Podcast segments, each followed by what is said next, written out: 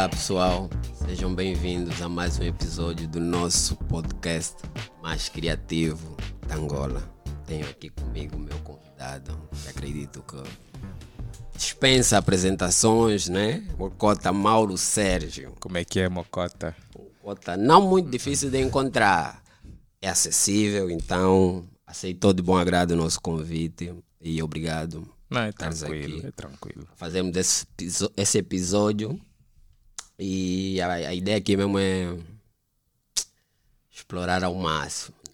é, um, é um senhor, é, não diria uma caixa de surpresas, mas quem conhece, se calhar sabe quem é o Mauro Sérgio, mas acredito que muito dos jovens da, da minha geração, da minha geração não é assim tão coisa, estou com 30, uh, se inspiram, se espelham e gostariam muito de ter contato com o Mauro Sérgio e falar diretamente. Então, ter aqui o podcast mais criativo da Angola. Uh, não, não, a ideia não era tipo passar despercebido. Queríamos e gostaríamos de ter o Cota aqui, hoje temos, graças a Deus. E aproveitar já passar o mic para se apresentar, falar. Mauro Sérgio, quem é o Mauro Sérgio? Epá, bro, sempre que me perguntam isso, eu sempre invento... Até queria fazer diferente. Não, eu sempre, não, eu sempre invento uma resposta, eu já nem sei. Vai fazer inventar qual? Não, eu não Sabe por quê? Porque quando me perguntam quem eu sou, eu não consigo me ver num formato, porque eu tenho receio de dizer eu sou isso. E depois daquele momento ter que me comportar daquela forma, certo. porque eu sou isto. Certo. Yeah, não, eu acho que principalmente pela forma como a nossa terra é, é muito difícil eu conseguir dizer eu, Mauro, sou isso. Porque normalmente nós vemos algumas pessoas a se definirem por aquilo que fazem, uhum. outros a se definirem por aquilo que têm, né? E, e, e, isso tem acontecido de tal maneira que a uma dada altura eu próprio, daquilo que eu vou vendo, né? Desde que comecei a crescer, o que é que é ser alguma coisa em certo. Angola, tá a ver? Uhum.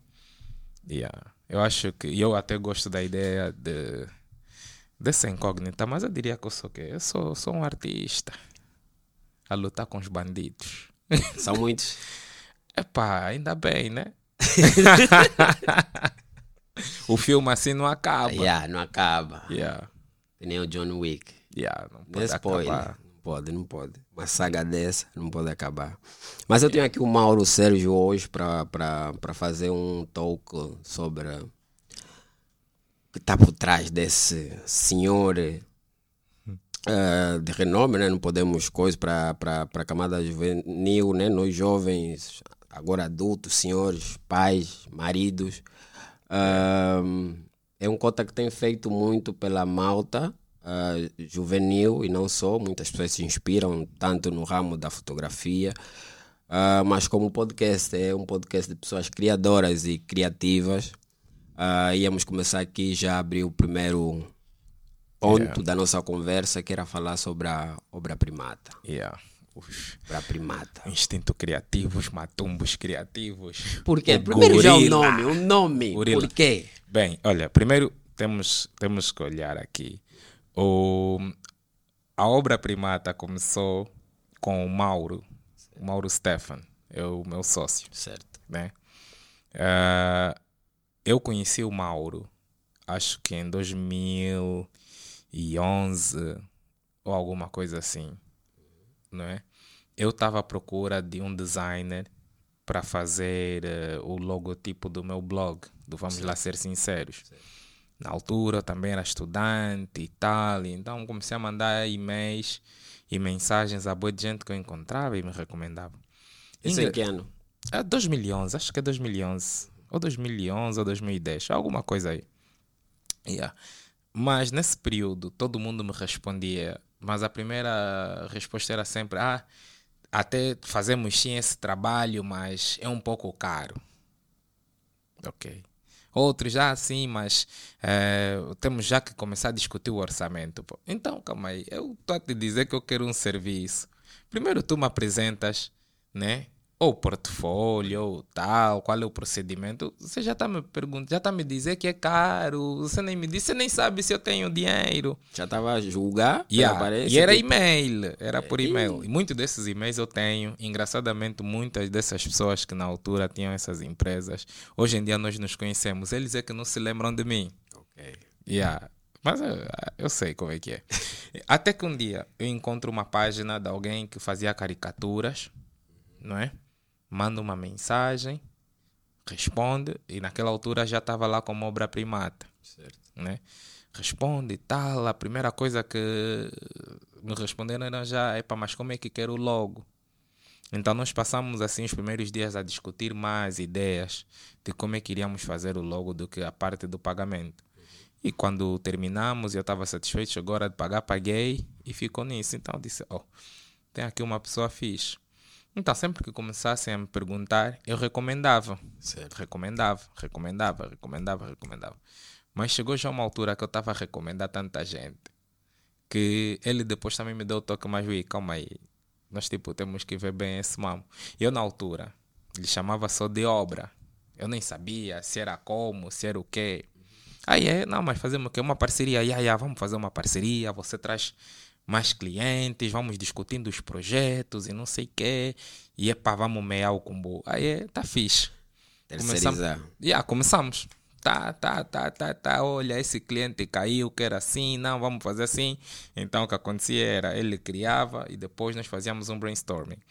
Uh, a nossa, nossa parceria sempre né, deu muito fixe porque eu já vinha com umas ideias mirabolantes e ele também conseguia apanhar logo as minhas ideias mirabolantes até hoje tem sido assim. Eu posso falar o maior absurdo, ele sabe o que, que aquele absurdo quer dizer e nós conseguimos transformar em imagem, né? Certo, dá vida a ideia. Yeah. Uhum. Nós só nos conhecemos em 2015 ou 2016. Pessoalmente? Pessoalmente. É, 2011, depois de 4, 5 anos. 4 ou 5 anos é que nós nos conhecemos pessoalmente. Mas isso aqui em Angola? Não, ele estava na Tuga. Ok. Yeah, ele estava na Tuga, das vezes que ele vinha para Angola, eu é que não estava. Sempre Epá, nos encontros. Nos encontramos, então. Engraçadamente era.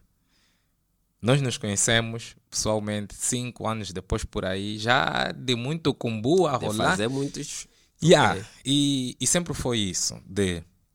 É, eu nunca tentar lhe facar e ele nunca tentar me facar. Transparência. Yeah.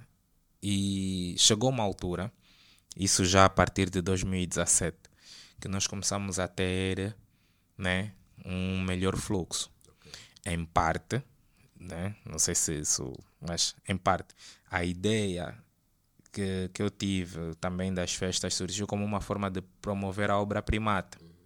Né? Então, o Mauro sempre gostou tanto do, do, do nome ou da identidade da obra primata que o conceito já veio, como dizem, o hit já veio pronto, tá? o som mesmo já era um hit, o nome obra primata, já yeah, entramos. E, e quando começamos a ter cada vez né, mais clientes e começamos a tentar nos promover cada vez mais, eu disse, para bro, nós estamos a começar a entrar numa fase que estamos já a contratar outras pessoas também. Mas tu és criativo, eu também sou criativo. E como negócio, é, depende maioritariamente dessa parte criativa. Certo. Né? E no, nesse negócio eu não estou como business person. Embora que eu seja a pessoa que vai muito correr atrás do cliente, mas eu depois tento entender o cliente e trago ah. para ti, etc. Nós precisamos arranjar alguém que não quer saber da parte criativa, okay. só quer ter o business a andar. Então, foi nessa altura, como nós também já, já também estava a vir com aquele conceito de uma arrogância, para vamos nos ver entre nós quem é que tem a capacidade. Então, liguei no, no Elder Kiala. Né? O Elder Kiala já é 8, 10 anos mais velho que nós. Pá, Mocota, como é que é? Ah, não, é para termos aqui esse projeto, te precisamos, vamos mear os shares contigo, entras e nos dás aquele suporte que já tens experiência de gerir grandes equipas e fazer negócios crescer e tudo mais, como é que é? E a partir de 2018, não é? nós passamos então a ser uma nova entidade, já com, com, Uma estrutura três, yeah, já de três acionistas. três acionistas e tal, e, e já a incorporar outras pessoas no time. Então, a, a nossa ideia sempre foi muito de quem são as outros, os outros artistas que estão aí, que podem trabalhar conosco. Essas pessoas partilham os mesmos valores que nós, né? porque pela forma também como nós trabalhamos, é impossível nós trabalharmos com quem não olhe para as coisas como nós. De, de que forma? Que não tem aquele sentido de compromisso, o comprometimento não é? com, com, com as coisas, né? O, olhar para aquilo e dizer, pá, eu não vou dormir se isso não acontecer. E, e porque a nossa forma também, como equipa, é muito distinta. É distinta de que forma? Como eu e o Mauro começamos né? remotamente. Remoto. yeah. Então nós mantemos a empresa dessa forma. Temos a parte que temos o escritório, mas só no caso das pessoas terem alguma dificuldade de se concentrar em casa ou, ou não têm energia, é que vão para o office, porque senão o importante para nós é, Entregar. é entregar, Cumprir com os prazos. cumprir com prazo. comprometer. Se está na praia, não nos interessa. Não é? Então, quando veio o Covid, cuiou boé para nós. ok? Tá vendo? Uau, é muito- Já não era novidade. O teletrabalho para vocês muitas agências novidade. a fecharem. Os clientes estão aflitos porque a coisa não para. Nós aí estamos a dança. Ei, ei, vamos entrar agora é dessa vez. E, epá, e conseguimos aí algumas cenas. Mas, de certa forma, a obra primata começou aí, não é? Eh, foi esse, esse instinto criativo que nos juntou e tem estado assim a nos deixar caminhar, né? Ok. Ah, então, atualmente a estrutura são quantos? Como é que está distribuído? como é a que nível tá- de departamentos, número Não, de a- criativos. A, a nível de departamento, nós temos, ok, nós temos a área criativa, nós temos a account, nós temos o business development, não é? E depois temos a área já administrativa que cuida dos entre-sais do da contabilidade, recursos humanos e etc. Nós tentamos ter uma estrutura mais agile, né? Ou seja, esse conceito de estrutura mais agile, nós vou, vou dar aqui o exemplo, né? Como a maior parte das empresas funcionam em modo cascata, modo cachoeira, ou queda d'água. Quer dizer que as coisas acontecem porque algo está vindo de cima e está a cair. Se cortas aqui em cima, Para. parou. Nós não. Nós tentamos perceber o que é que é fundamental para que as coisas funcionem e quem pode fazê-las. Não é? Então, ah, nós atualmente temos, por exemplo, alguém, né, temos a Ivanira, entrou como designer, mas tem muito jeito para a gestão de projetos e account, então ela agora é que é account manager, ver? Mas se há muito fogo e ela precisa voltar para a área criativa, ela também vai e volta, Volta e mete a mão na massa. e, yeah, e mete a mão na massa. Então, eu, eu acredito hoje em dia, né, olhando para a nossa, nossa estrutura, não é? se nós estivermos a falar daquilo que é tradicional em Angola, é do jeito que eu falei a primeira vez. Mas se realmente eu tiver que te responder, seria: olha, nós temos a área criativa e administrativa. Certo. Só. Porque, O modelo inicial, yeah, não queriam se estressar com as cenas burocráticas de gerir porque o mambo, não, não, mas nós não podemos, nós, nós temos que olhar, ok, está a funcionar. Está a funcionar Pra desta mexer? forma. Então, como é que nós estamos a conseguir fazer isso funcionar? Porque há vezes em que vamos colocar um departamento no meio. Ah, não, precisamos de um departamento no meio para gerir eh, a relação entre o diretor criativo e os designers. Isso, isso é um problema. o tráfego. Então não normalmente, pode. yeah. Não pode. Não temos que ter aqui alguém que vai gerir internamente. Todo mundo tem que estar conectado, tem que haver transparência. E, e para nós é muito importante que todo mundo sinta-se parte da família. Porque se tivermos a falar do ponto de vista familiar, tu consegues entender que se em algum momento tivermos alguma fricção, essa não é uma fricção porque quero te magoar. As coisas não estão a acontecer e a tua derrota vai ser a minha derrota. E às vezes é isso que nós não, não, não percebemos bem no conceito familiar. O teu pai não está chateado porque tu a te fatigares, estás a lhe fatigar. Não. O teu pai está chateado. Porque no conceito de família, se tu perdes, ele também perde. Porque daqui a mais uns anos ele precisa de ti. Estás a ver? E nós às vezes não entendemos isso. E é isso que a gente tenta manter na empresa constantemente. Essa cultura. Recu por exemplo, por isso, para nós os valores são importantes. Por quê? Porque se tu disseres, é pá, boss, eu estou doente e vais ficar cinco dias, sei lá.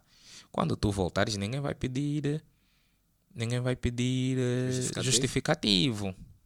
Ser grande o suficiente para saber como é que as coisas são. E obviamente, quem tenta e porque já tivemos também alguns malabaristas. Sempre, tem né? sempre. A gente também encontra e percebe logo, olha, a tua situação não está alinhada com aquilo que nós uhum. estamos dispostos a fazer. E, e, é dessa forma que a, gente, que a gente avança. Nós estamos constantemente a olhar como é que nós podemos prestar um melhor serviço e como é que todo mundo que está dentro da empresa pode, contribuir. pode contribuir e continuar a se sentir né? parte da família. Yeah, e a crescer, e a crescer. Então, para nós isso é muito importante. É, é, é uma espécie, é uma cultura que nós queremos trazer tanto para, as outras, para os outros negócios que a gente já tem, mas é uma cultura que a gente gostaria de trazer para uma, uma boa parte da nossa comunidade, em Luanda, pelo menos não vou falar Angola, mas em Luanda, que é focado em resultados. Ah, não, mas tem que ter esse departamento. Mas calma aí, qual é o resultado final. Esse departamento só pode existir se impactar, se melhorar. Porque senão, estás a fazer o quê? Só a criar ruídos. Yeah. Tipo, criar uma cena grande, uma estrutura grande. E hoje em dia o modelo acho que está tá, tá a seguir esse caminho. Uh, yeah. Por vezes um departamento só precisa ter duas ou três pessoas para estarem aí e conseguem resolver o problema. Yeah. E há empresas que têm um volume grande, vários departamentos, e nem conseguem dar resposta. Porque muitas empresas também vão crescendo porque, imagina, já existem dois e ele acha que as coisas não estão a funcionar porque esses dois têm muito trabalho e agora precisam meter uma terceira pessoa. Há quem, epá, tem dois e às vezes o próprio dono da empresa ou porque já são muito grandes, ou, ou seja, os administradores, seja lá o que for, já não conseguem fazer um raio-x da empresa, então trazer uma consultora yeah. e já sabes, é, pronto. E, e, é isso que nós às vezes temos que perceber, que é, nós precisamos aumentar pessoas ou departamentos porque já não estamos a conseguir prestar um bom serviço por causa do volume de trabalho ou porque há algum obstáculo na forma como estamos a trabalhar e as pessoas já não conseguem ser eficientes. Ou simplesmente as pessoas que estão a trabalhar com isso não são eficientes. Uh, e aqui puxamos ver uh, a minha outra questão a nível, ainda aqui no tópico da obra primata, uh, a nível de posicionamento, se posicionam como uma agência de publicidade, um estúdio criativo. Uh, o modelo de agências aqui, na sua maioria, são agências 360 graus, que prestam vários serviços. A obra primata é uma agência de publicidade e a nível de segmentos, tipo, presta todos os serviços ou tem serviços específicos? Não, nós somos uma agência de marketing, né, comunicação e branding. Claro. A parte da publicidade, para nós, nós não somos exatamente uma empresa de publicidade. Por que, que nós não somos exatamente uma empresa de publicidade? Com base na, na, no nosso portfólio de clientes. Os clientes que nós temos uh, nós não devemos ter 25% a nos pedir publicidade. Certo. Ok? Existe ainda aqui um conceito muito fechado de como fazer publicidade. Nós criamos conteúdos de publicidade, sim, já criamos para algumas outras empresas. Criamos muitas também para nós, para nossos próprios para os nossos próprios projetos, projetos. Uhum. e tentamos fazer algumas pessoas perceber que, olha, o nosso projeto tem menos recursos, mas o impacto é grande porque nós não temos medo de arriscar. O que nós muitas das vezes notamos é que há um medo de arriscar né, dos players do mercado, porque quem está a vir solicitar ele tá com uma lista e ele só quer meter um bom. Tá vendo? Epá, fizemos um vídeo bom. uh, fizemos com a empresa X que é já foi conhecida. Bom, ele não está a olhar do tipo, nós já fizemos não sei quantas publicidades. Essas publicidades têm tido impacto porque quando o meu conceito de publicidade vem daqueles tempos em que qual é qual é o vinho? Tá a ver? Okay, okay, você okay, você já sabe, eu nem preciso falar, tu já sabes, tá a ver? Ah. É, para mesmo que fossem os jingles da rádio, Kimbemba, Kimbemba, todo mundo sabe, tá a ver? O meu conceito de publicidade recai nisso, de coisas memoráveis que impactam de tal maneira. Eu posso fazer aqui, falar de 10 publicidades antigas que é só um a fazer um chamariz, todo mundo yeah, já, sabe. já sabe. Já remete logo. Yeah, já remete tá logo. na cabeça, no subconsciente, ficou. O que é que nós temos estado a ver nos últimos tempos? Nada disso. O que nós temos estado a ver mais é, epá, é um é um tick de boxes, né? É um, check. Um check box, epá, tá aqui, tá check, check, check, check. E com muitas outras entidades nós acabamos negando trabalhar se forem essas as condições. Né? Claro, fazemos vídeos institucionais, o que nós não consideramos publicidades. Por isso é que, a nível de posicionamento, nós estamos ok, uh, estamos dispostos a trabalhar e trabalhamos com as empresas que querem comunicar melhor, que querem ter um marketing diferenciado e que estão interessadas em desenvolver o seu próprio branding, né? ou a sua própria brand. Mas Uh, a parte de publicidade, nós já somos um pouco picuinhas porque nós gostamos de ser arrojados. Aí mesmo é que o nosso lado gorila entra, uhum. porque nós queremos rasgar. Então, daquilo que nós temos estado a fazer e que já vi alguma publicidade outra que tenha vindo da obra primata, nós usamos alguma coisa que seja um fio condutor. Que se só ouvires o som, nem precisas ver aí, mas se ouviste o som, yeah, já, ei, já sabes já sabes o que que é. Daí nós vemos o mosquito, daí nós nos olhamos muito para certos sons que nós não conseguimos escapar. Yeah. Vamos, vamos entrar aí. Uh, agora ia, ia pegar aqui mais um ponto, que é o teu lado criativo, teu pensar criativo, e saber uh, como é que é o teu dia a dia, teu processo dentro da obra primata. Uh, funcionas como que Olha. Porque no começo explicaste, yeah. ok, a parceria Olha. quando começou com o Mauro, Fizeste... teu sócio, era yeah. tipo, ok, ele executava, você às vezes recebia as cenas, pensava, fazia um debriefing e funcionava. Mas yeah. agora com uma estrutura, claro, maior, né? Tem mais pessoas no time, mais pessoas a executar. O Mauro Sérgio, diariamente, o que é que faz? Yeah. Eu, uh, isso deu uma graça porque por ontem a Ivanira acusou-me de ser o tipo de pessoa que cria que cria um, supply, né? Como, como é que se diz supply? Que cria é, é, oferta, procura e oferta, né? Ela disse, ela, ela mandou-me um vídeo daquele, tem um vídeo, um reel, em que tem um ortopedista que pintou um monte de pedra tipo futebol ah, okay, à noite, okay, yeah, né? Yeah. E no dia seguinte todos os homens estavam com a perna, a perna partida e tal. E ela disse, ah, não, você é essa pessoa, você cria né, a, a demanda. Né? irem atrás. Yeah.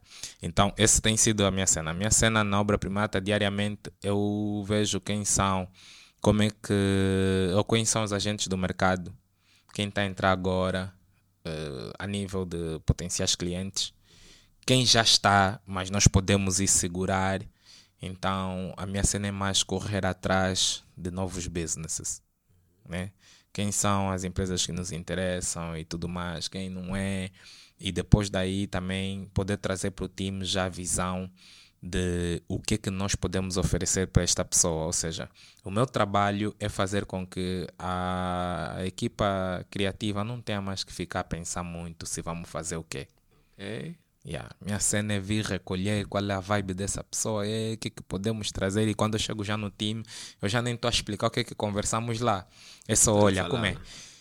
é? Temos aqui esse cliente e tal, precisamos lhe apresentar um mambo assim. Então o time já, já tem uma ideia de como é que tem que fazer.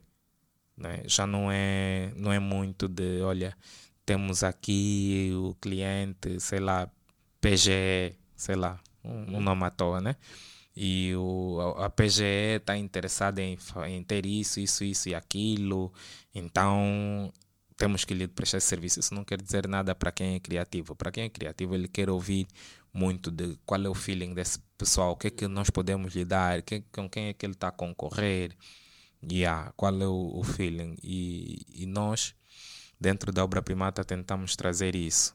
Claro que o maior desafio que nós temos é uh, nós estamos num mercado onde todo mundo quer tudo para ontem.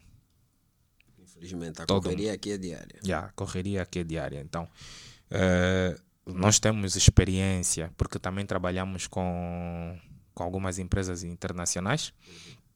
Nós já desenvolvemos, inclusive, uh, já, já desenvolvemos tanto identidades visuais como até planos de comunicação para algumas instituições uh, americanas e tudo mais. E eles, quando vêm até conosco, são dois meses de antecedência.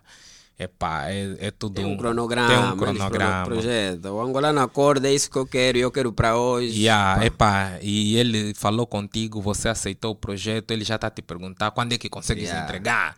Epá, mas eu preciso isso a próxima semana. Então, tens tudo assim a, a queimar. Então, de certa forma, também o meu, meu trabalho aqui é entender que, epá, aqui vai chegar mesmo tudo a queimar. Nós não vamos conseguir ter nada com um mês de antecedência né? porque o nosso, o, o nosso, nosso desejo é sempre de criar uma obra-prima, né? é sempre ter algo que as pessoas quando assim batem o um olho digam hum, por mais que não digam que é obra-prima mas digam isso é diferenciado yeah. né? Então tem sido essa essa cena aqui o que eu mais faço assim diariamente no time é, é todos os dias olha o termo que eu uso olha fui já namorar alguém está aqui a situação, olha, precisamos namorar esse cliente dessa forma. Então, meu trabalho no time é namorar os clientes. Chegou alguma fase que meteste a mão na massa? De. Percebes de alguma cena tipo execução? De execução? Ilustração, desenhos? Não, eu já não, não ilustro. Eu, eu tinha aprendido, né? Uh, design nos tempos em que se fazia muito flyer para as festas, Foda. né? Isso tinha que 14, 15 anos. Mas no time, a minha cena de fotografia ajuda bastante, porque é, é, é difícil um fotógrafo gostar de um designer. Vocês, é. designers, mexem à toa, sabe, né? Do nada, um filtro em cima. Mas quem te disse? Mas pronto, então, a nível, a nível de, de, desse processo criativo, eu acabo contribuindo mais com, ou com o meu know-how em fotografia ou mesmo a produzir o conteúdo fotográfico ou conteúdo visual que o time vai, vai usar. Vai usar né? Então, quando nós temos assim um trabalho visual, eu acabo funcionando como diretor de fotografia. Okay. Né? Yeah, mas assim, no dia a dia eu não me meto na parte de ir no Illustrator, de ir nessa parte porque eu não tenho o workflow desenvolvido. Né? Eu estou sempre a dizer a todo mundo, todo mundo que é criativo, que é importante desenvolveres um workflow, porque senão nunca vais saber quando é que já terminaste. Né?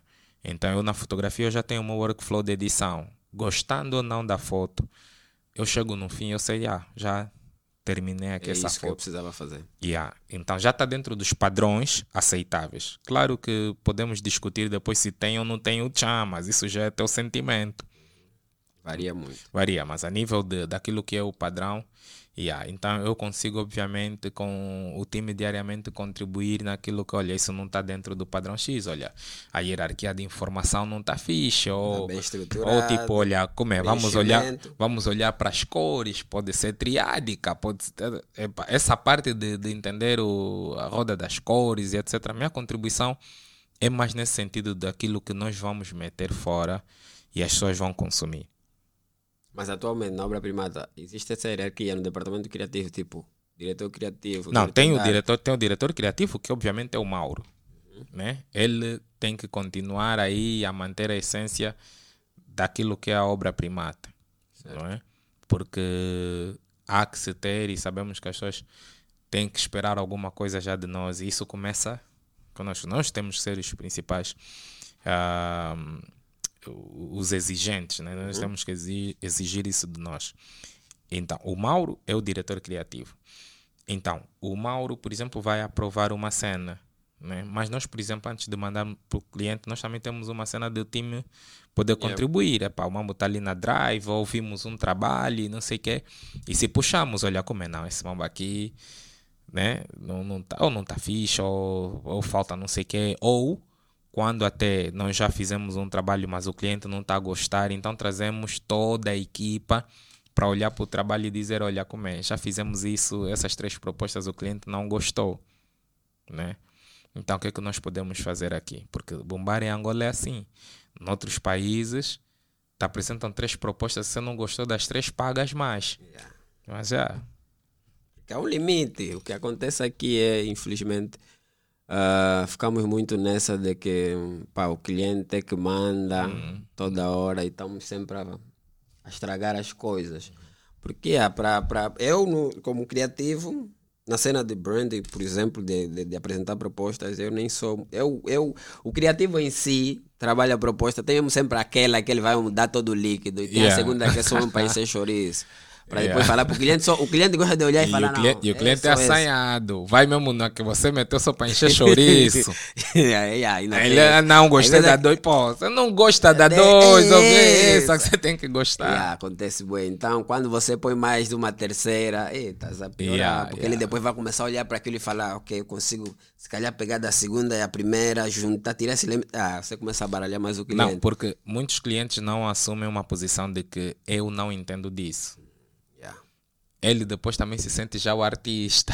Naturalmente. Há uns que vão aprovar, mas depois não sei se partilhou com alguma pessoa. Que depois, também deu opinião. Também deu opinião, de, depois ele volta de novo. Olha, Por não, aquela não, pessoa lhe, tipo, lhe, lhe, lhe faz. desvia o pensamento dele e ele fica, ok, não pensei nisso. Se calhar ele tem razão. Há aqueles outros que, pá. Yeah não posso receber e aceitar só assim sem participar, tem que ter tem a minha opinião. A opinião dele, yeah. então, então, complica cada vez mais. Mas, yeah. E a minha é. cena é mesmo antecipar, antecipar essas cenas para a equipa, estás a ver? Malta e, jovem toda. Yeah. Nós, nós infelizmente não estamos a conseguir. Qualquer pessoa que seja mais velha que eu atualmente no time já não entra. Não sei. Eu, eu sou mesmo reira, já, eu sou reira. O Elder, o Mauro é mais do tipo, vocês é que sabem. O Elder né, tem todo o know-how de recursos humanos, ele durante muitos anos liderou algumas empresas nessa área, então ele obviamente é mais metódico. Meu método principal é a idade. Okay. Tá eu quando chego já não. Epá, desculpa, esse é mais velho que eu. Se eu tiver que dar um ralhete, como é que fica? Não, não faz isso. Depois, se é mais velho que eu, vai dar muito trabalho lhe moldar, né? E já que nós trabalhamos de uma forma assim pouco convencional, se vir alguém que já está dentro de uma caixa, complica mais. Com 35 anos, ok, eu estou com 33, não dá, não é para mocota não. Você procura só uma outra, nós não, mas nós procura, por acaso temos trabalhado com muitos, muitos jovens, a pessoa mais jovem da equipa nasceu em 2001 é vítima de muita estiga diária. Yeah, faz parte. O departamento yeah. tem coisa. Tem que, ser. tem que ter esses momentos. Não é aquela cena bem monótona, tipo uma empresa de consultoria, todos bem sérios. Sério? Não, não, é mesmo estiga todos os dias. Ela, também já, ela também já entrou, na, também estiga os outros pela idade, então yeah, é o que é. Então já pegou a cena? Não, já pegou. Nós por acaso também temos dificuldades em manter na equipe alguém que não aguenta estiga. Não, você não aguenta a estiga, vamos nos conectar como? É, é, é impossível, é quase impossível. Porque a ideia da, da empresa, as empresas, né, vivem da, de uma. Pronto, existe a cultura empresarial, mas a cultura empresarial surge por causa da cultura também do país. Nós somos um país que o people aqui na interação, quem tem que te estigar tem que ser alguém da tua pinha. Ok. Epá, estamos a bombar, não podemos nos estigar. Epá. Como é uma empresa pequena ainda, tem que haver isso. Se nós estivéssemos a falar já é uma empresa com cento e tal, é aí onde tens um monte de departamentos de pessoas que não se conhecem sequer. Mas não é o nosso caso. Então, quando vem já assim alguém, nós perguntamos como é, qual é a tua sensibilidade à estiga. Ah, não, eu, pá, eu não gosto muito disso. É, nós falamos já, pronto, essa aqui, se às vezes já entrou na equipa, isso não vai durar. Complicado. Mas é, eu também É, e hoje em dia as empresas têm essa de perguntar e fazer já um. um tipo, mostrar qual é o, a política da, da empresa ou a cultura. Porque há pessoas que chegam mesmo e, pá, e matam aquilo. Yeah, Às vezes é yeah. um convívio bem descontraído, tem aquela pessoa que está sempre com a cara trancada. E não pode, E porque para aquilo que nós criamos, eu, eu pelo menos não consigo ser criativo e ser sério ao mesmo tempo. Não é? Para mim tem que haver muito essa liberdade, essa, essa coisa de um, é- essa falta, vamos, vou chamar de falta de seriedade, né? Porque essa falta de seriedade é que vai me permitir pensar nas coisas mais mirabolantes para apresentar ao cliente ou para apresentar ao mercado. Porque se eu tiver a, a ser muito sério, eu não vou achar que, por exemplo, o bidon, né? O, o bidon amarelo, tem de entrar na, na comunicação de alguma coisa. Tá vendo? Numa publicidade, mas o bidão amarelo é das coisas mais icônicas desse país. Tá vendo? Há muitas imagens. Ah, pessoas que percorriam longas distâncias aquele momento na cabeça. na cabeça. Então, daí eh, eu estar constantemente assim desligado desse lado muito sério. funciona. Eu comigo também não funciona. Tem que estar sempre descontraído. E no começo, começou a, a, a TV a dizer que chegou uma fase que queriam promover a obra primata, por isso é que começaram a surgir as festas. Yeah, As yeah. festas. Vamos agora entrar nesse tópico. Eu não sei se começo logo a perguntar os nomes temáticos ou o surgimento do time arrogância. Não, você, você decide. Começa no Você- time arrogância. Você decide. O time arrogância é que organiza, né? Yeah, yeah. Time arrogância, por quê? Como é que surgiu? Quem Bem, são os olha. cabeças? É assim, como é que o time Arrogância surge, né? Era, era 2017. Eu acordei e estou a ver 2017? 2017. Yeah, era 2017. Eu acordei e estou a ver a minha foto. Eu tinha feito uma foto da, da Jani, né? Por acaso foi a minha primeira foto da expedição. Imagina que a minha primeira vez na expedição, eu cheguei, os primeiros seis ou sete dias aí, bro, nenhuma foto. E eu sou do tipo que se não estou a ver nada, não, não, não aponto a Yeah, câmera. yeah. Fica mesmo só comigo na mão, ok? Ou deixo, Até sei lá onde, até sentir o feeling. Yeah. Então, nós tínhamos ido para uma aldeia, deixamos o resto do time ao lado do rio e, e ao sairmos dessa aldeia, tínhamos entrado para jantar, então depois estávamos a voltar para nossa tenda, epá, o céu estava mesmo maravilhoso. Me bateu uma ideia, olha, vamos meter assim os Land Rovers, acendendo as luzes. Fulano, vocês dois, como éramos, na verdade éramos, que éramos, eram, éramos seis rapazes, pronto, eu não estou na foto, então eram cinco, cinco homens e a Jane. Pronto, eu precisava de ter dois por cima do, do Land Rover, mas aquele um ia sobrar e eu não podia lhe tirar da foto porque ele estava fazendo, ele estava se sentir de fora. Então ele disse: Não, você entra no carro, segura no volante. eu já sabia que ele ia aparecer. Só para não ser excluído Não, só para diretamente. ser excluído, yeah. É. mas pronto. Então, ah, lá tiramos a foto e tal. No dia seguinte, já quando eu publiquei a foto, o pessoal de Washington começou a falar boa da foto e tal. E, e aumentaram meus dias lá na expedição. Então, quando nesse, nesse dia que eu disse que eu acordei, eu vejo essa foto a ser usada num- na maior conferência da National Geographic como a foto principal do evento. Tá a ver? Tipo flyers, cartões de acesso. Eles, para teres uma ideia, eles imprimiram aquela foto no tamanho de um prédio, do prédio que fica à frente da National Geographic. Eu, quando fui para National Geographic, afinal, era já famoso. Oh, só falavam, olha o i da foto. Ah, eu também, ai meu Deus, mamãe, mexeram. yeah, então, quando eu vejo aquele mamo, depois eles publicaram no Twitter deles, publicaram no website deles, uma cena que quando eu comecei a fotografar eu nunca nem pensei que fôssemos chegar aí.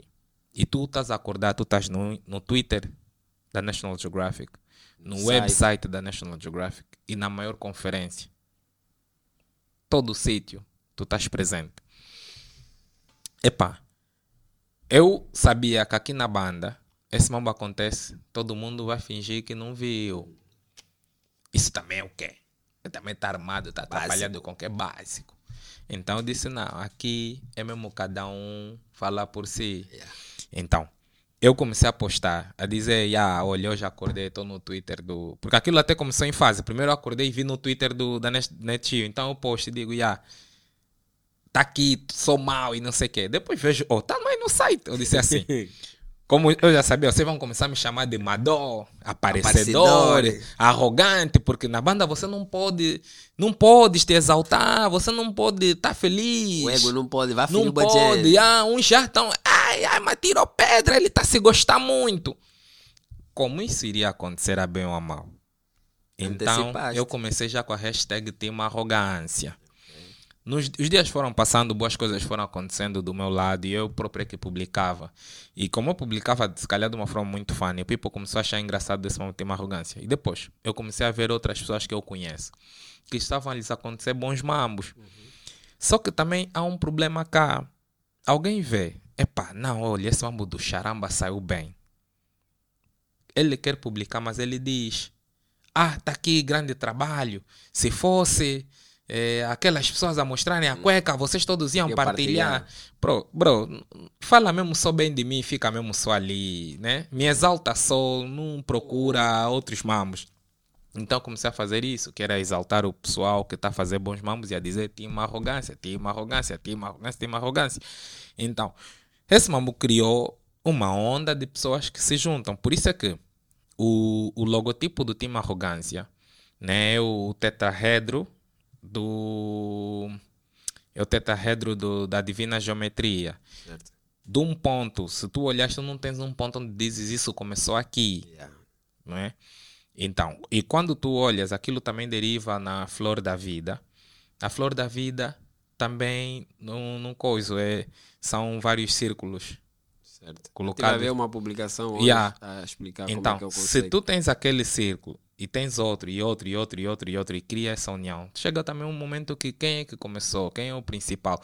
E por isso é que não tem os cabeças, não há propriamente ninguém a dizer, olha, nós como time arrogância vamos fazer isso.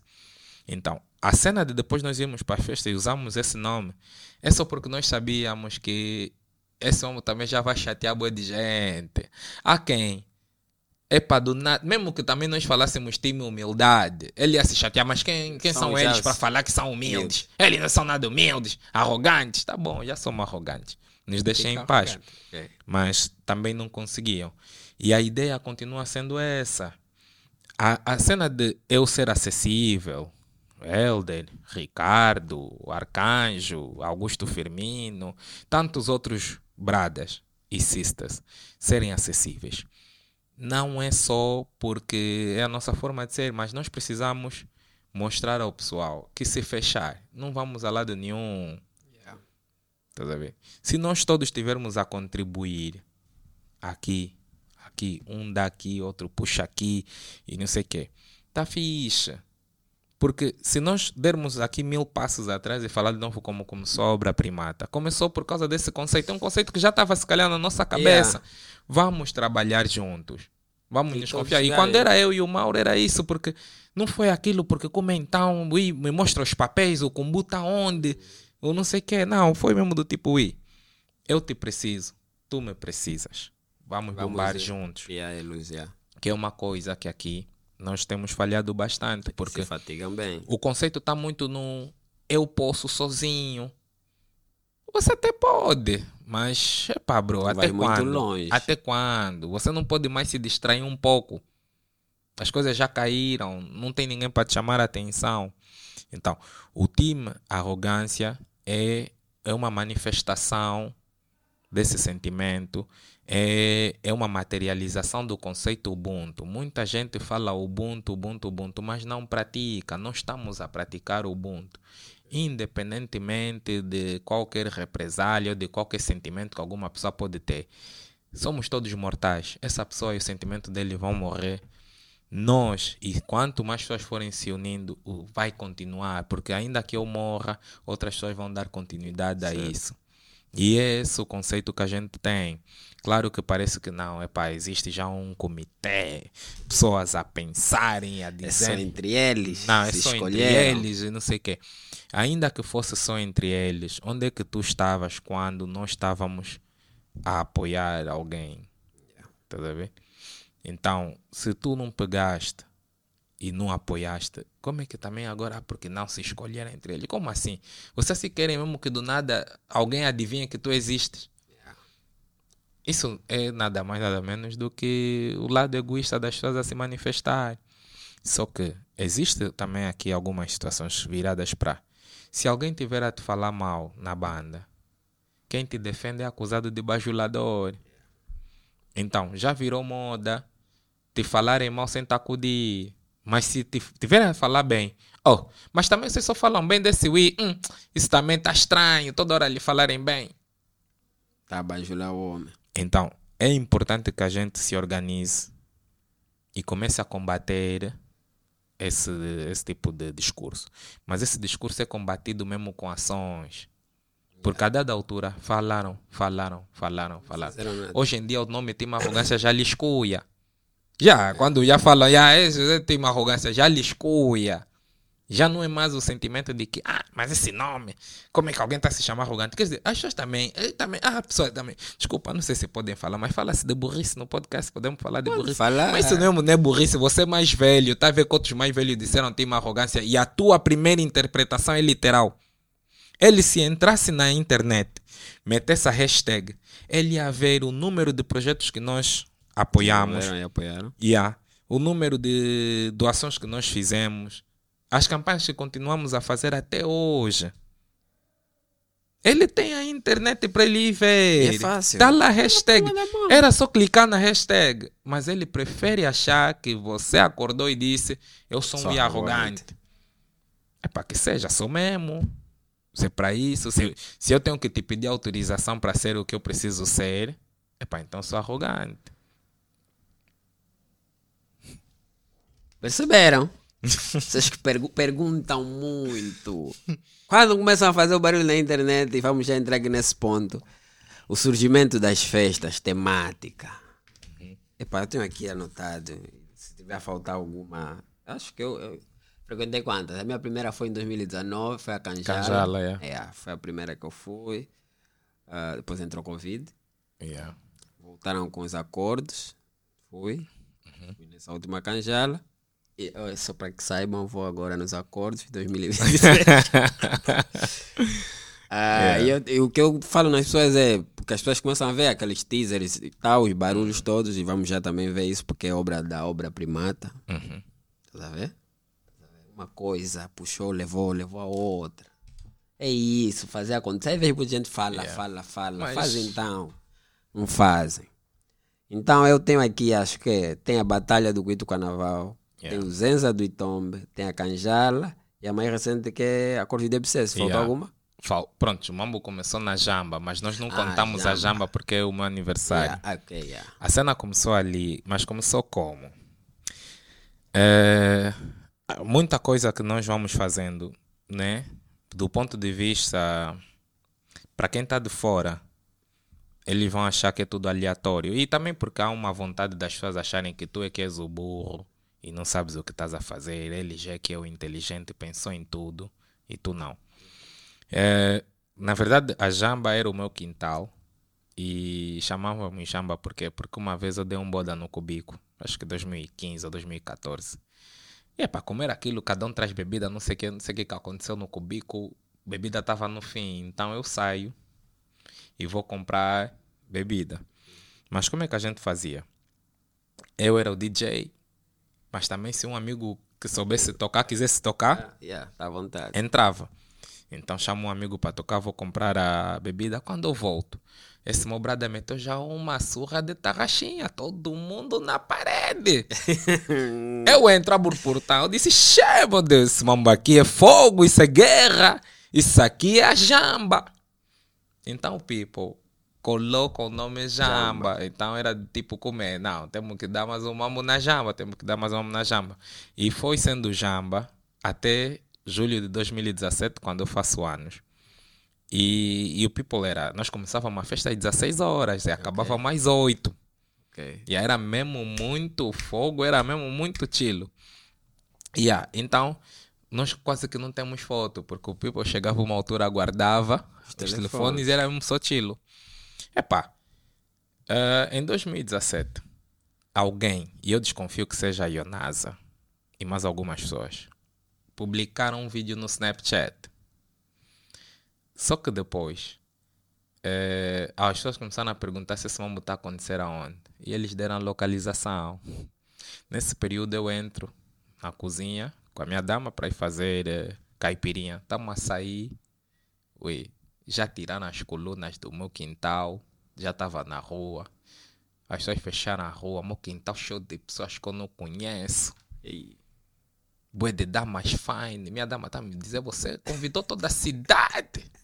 Eu disse, eu não conheço, mas como é que você vai convencer que dama bala é pato? é. E, Tá vendo, né? Complicado. Tipo, é, é pastrilho também, calma, assim, caçula. bem é. boa, bem bonita. Também Tá estamos cá. aí, é, tamo aí buscar churra. Uma moça tenta tirar churra. Epá, aquele mambo tava mesmo ao rubro. Epá. Yeah.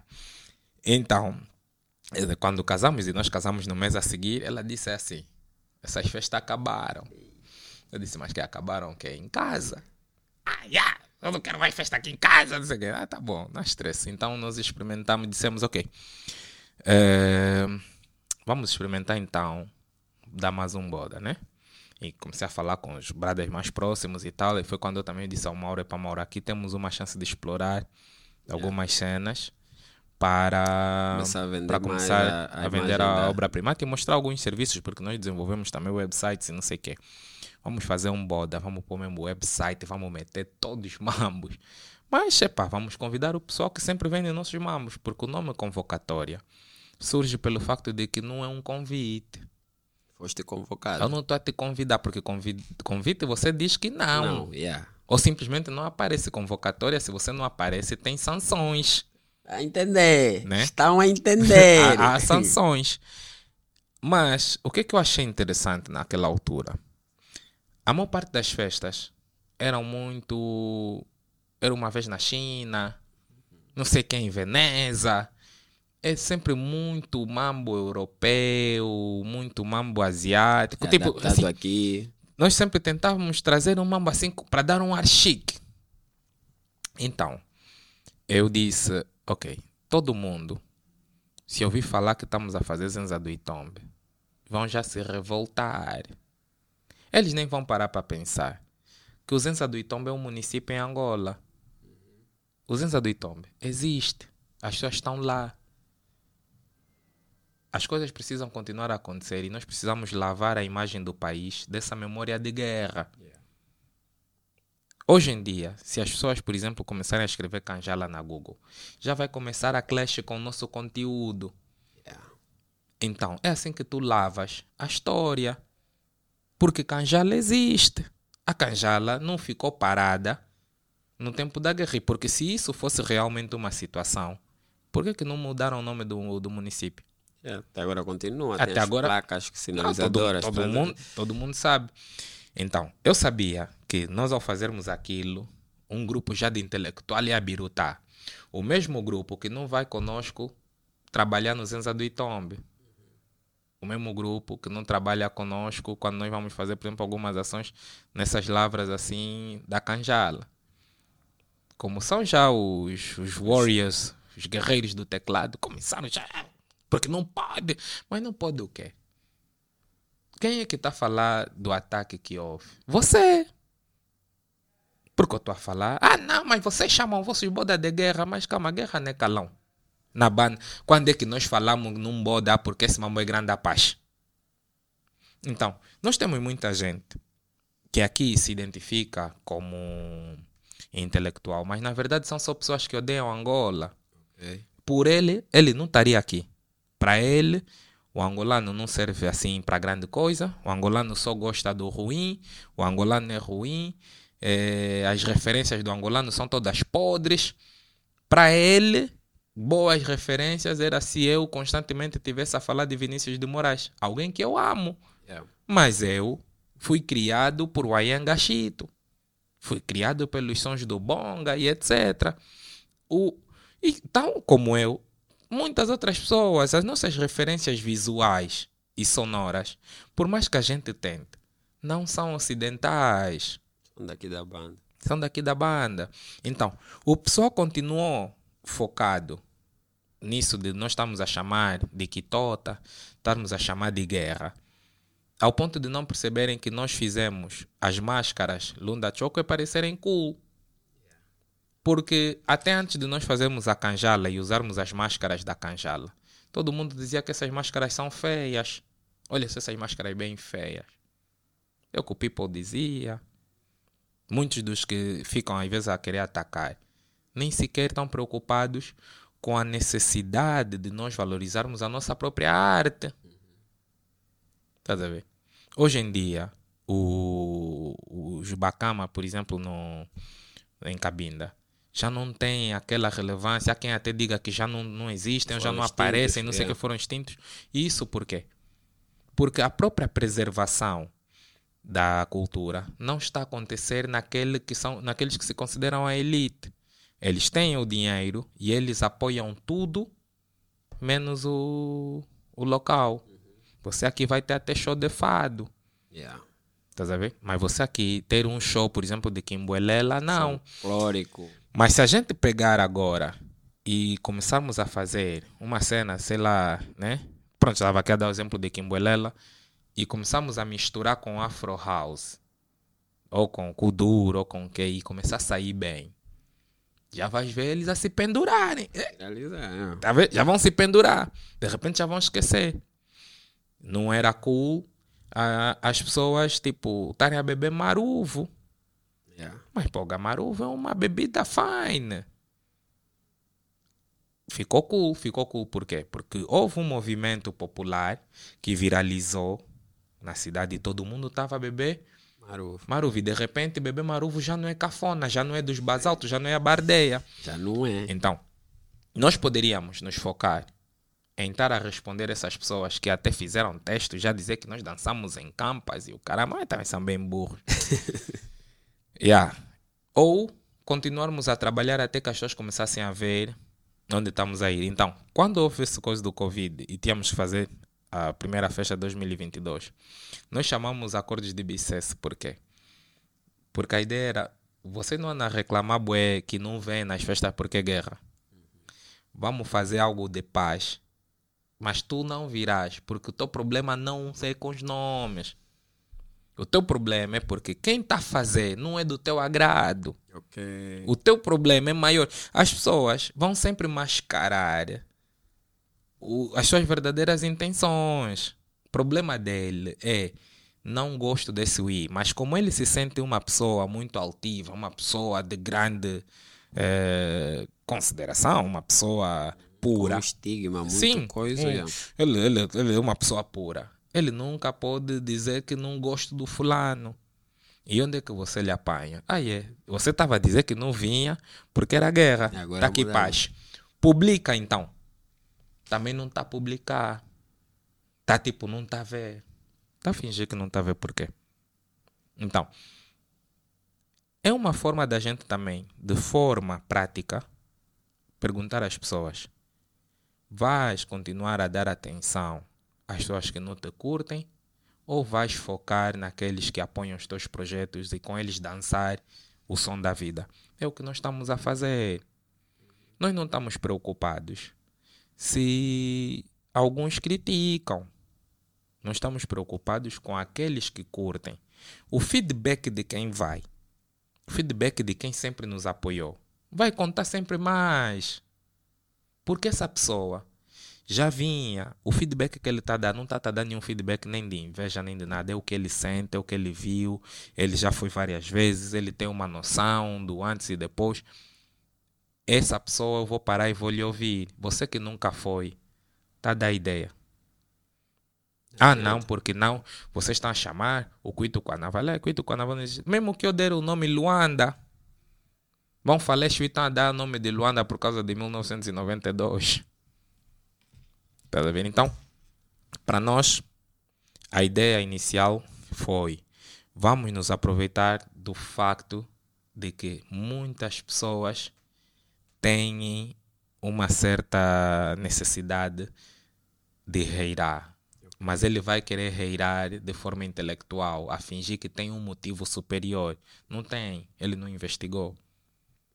Tá a ver? Não existe nenhuma parte do país que eu possa dar o nome de uma festa e você não falar que tem a ver com guerra, porque guerra passou no país todo. Yeah. Tá? Então, daí nós vamos pegar e dissemos: está fixe, vamos fazer a nossa cena, vamos mostrar que na verdade não é. O people gosta de Canjala, o nome é Canjala Cuiá, por quê? É nosso. Você pode fingir, pode se fazer de fino, mas Tati Cuiá falar Canjala.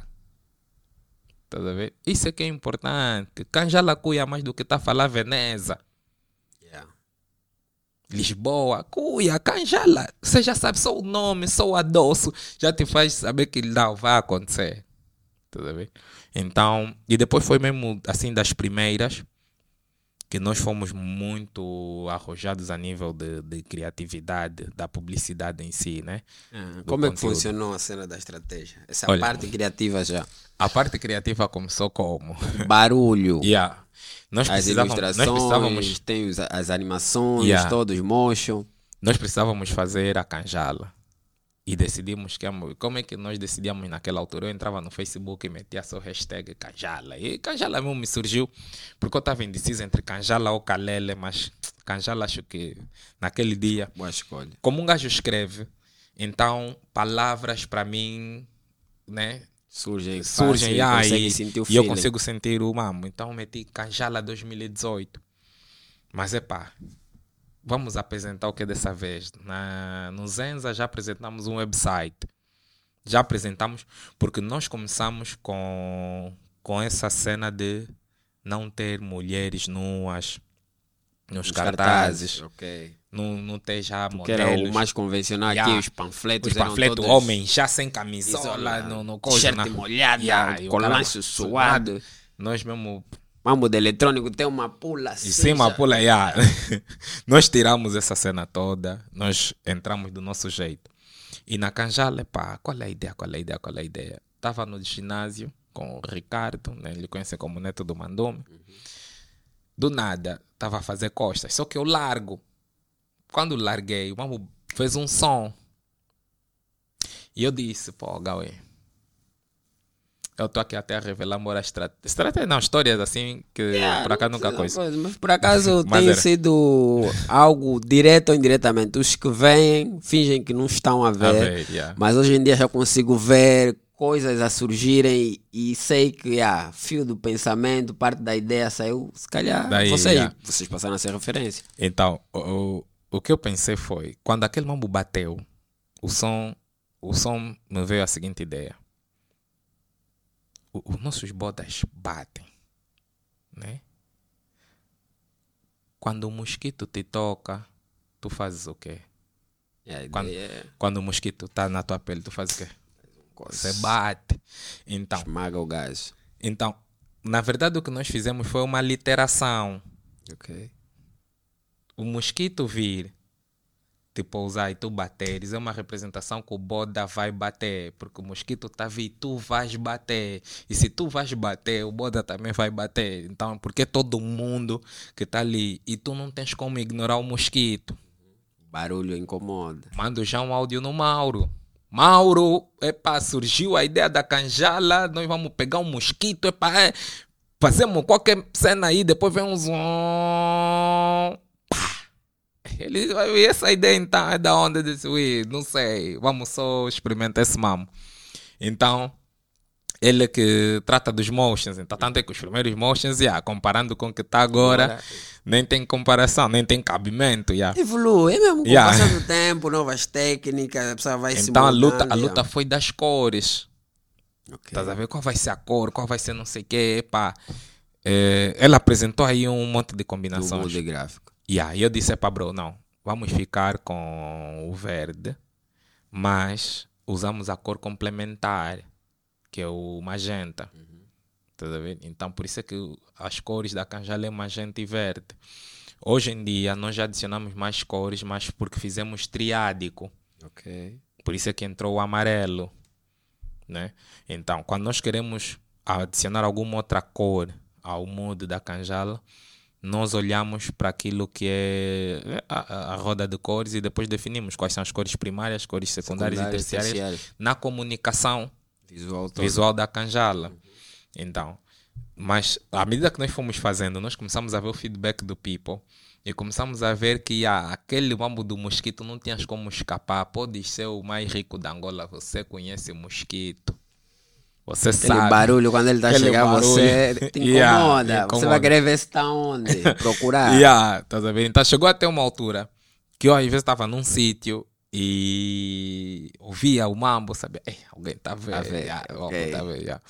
Então, ah, eu acredito, e a Canjala realmente tem essa cena, eu acredito que muito do, do incômodo das pessoas, de algumas pessoas também, é, é muito por causa dessa cena, mas tá everywhere, por quê? E não sei o quê. Então, é, nós, obviamente, à medida que vamos evoluindo, nós vamos mantendo sempre essa gênesis, uhum.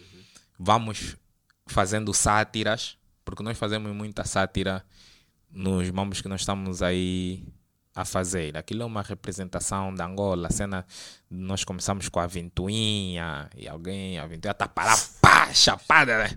Epa, se você não sabe que aquilo da chapada da ventoinha é o que é, pá, você está no outro está em outro lado da cidade, né? Está no outro lado do país. o que nós vivemos. Yeah. E, e, e nós vamos, vamos né, pegando, Adaptando essas a, a, cenas, yeah, já, pegando muita dessa toda. cena para também fazer perceber que tu não precisas fugir da realidade para tornar a realidade interessante, não para tornar o teu produto interessante. Porque muito do que nós fazemos aqui é embelezar já o produto de uma forma ou serviço, sei lá, que até parece que as coisas realmente são daquele jeito, né?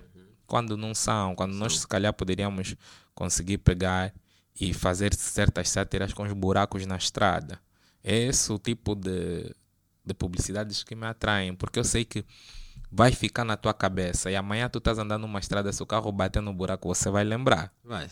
Já tá passei aqui. yeah, vai, vai lembrar. Então, para quem consumiu muito vídeo da Canjali, de um dia tiver num sítio com muito mosquito, vai se lembrar. não for antes, depois ele vai lembrar do, do mambo da Canjala. Então, daí da Canjala, nós fizemos a Canjala 2018, depois foi o Cuito com a Naval e, e começamos também já a utilizar muito a cena da, das animações e que ficou, de certa forma, o, a nossa assinatura, né? Todo mundo já sabe que se vamos fazer uma cena, virá uma animação de uma forma ou de outra. E é essa particularidade que vocês têm. Tipo, diferente do, do, dos promotores, do pessoal que organiza eventos e festas aqui, a comunicação é muito Agora já é muito digital, mas no outro era tipo panfletos nas ruas todas, lonas em ponto estratégico.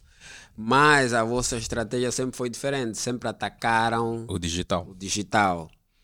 E é aí onde surge, como é que eram divulgados, por que que numa, numa fase inicial, porque eu também não, não, não ainda não estava inteirado, acho que eu comecei a ter contato com isso em 2017 uh, através do Mauro Yans, que é uhum. Mocamba, yeah, yeah, yeah. junto e tal. E eu, tipo, o Mauro no canto assim, isso é o quê? Yeah. Ah, não, é um mambo assim, restrito.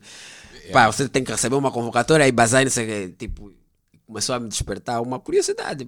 Mas quais são as pessoas que vão? Quem? Quem não vai? Quem pode ir e tal?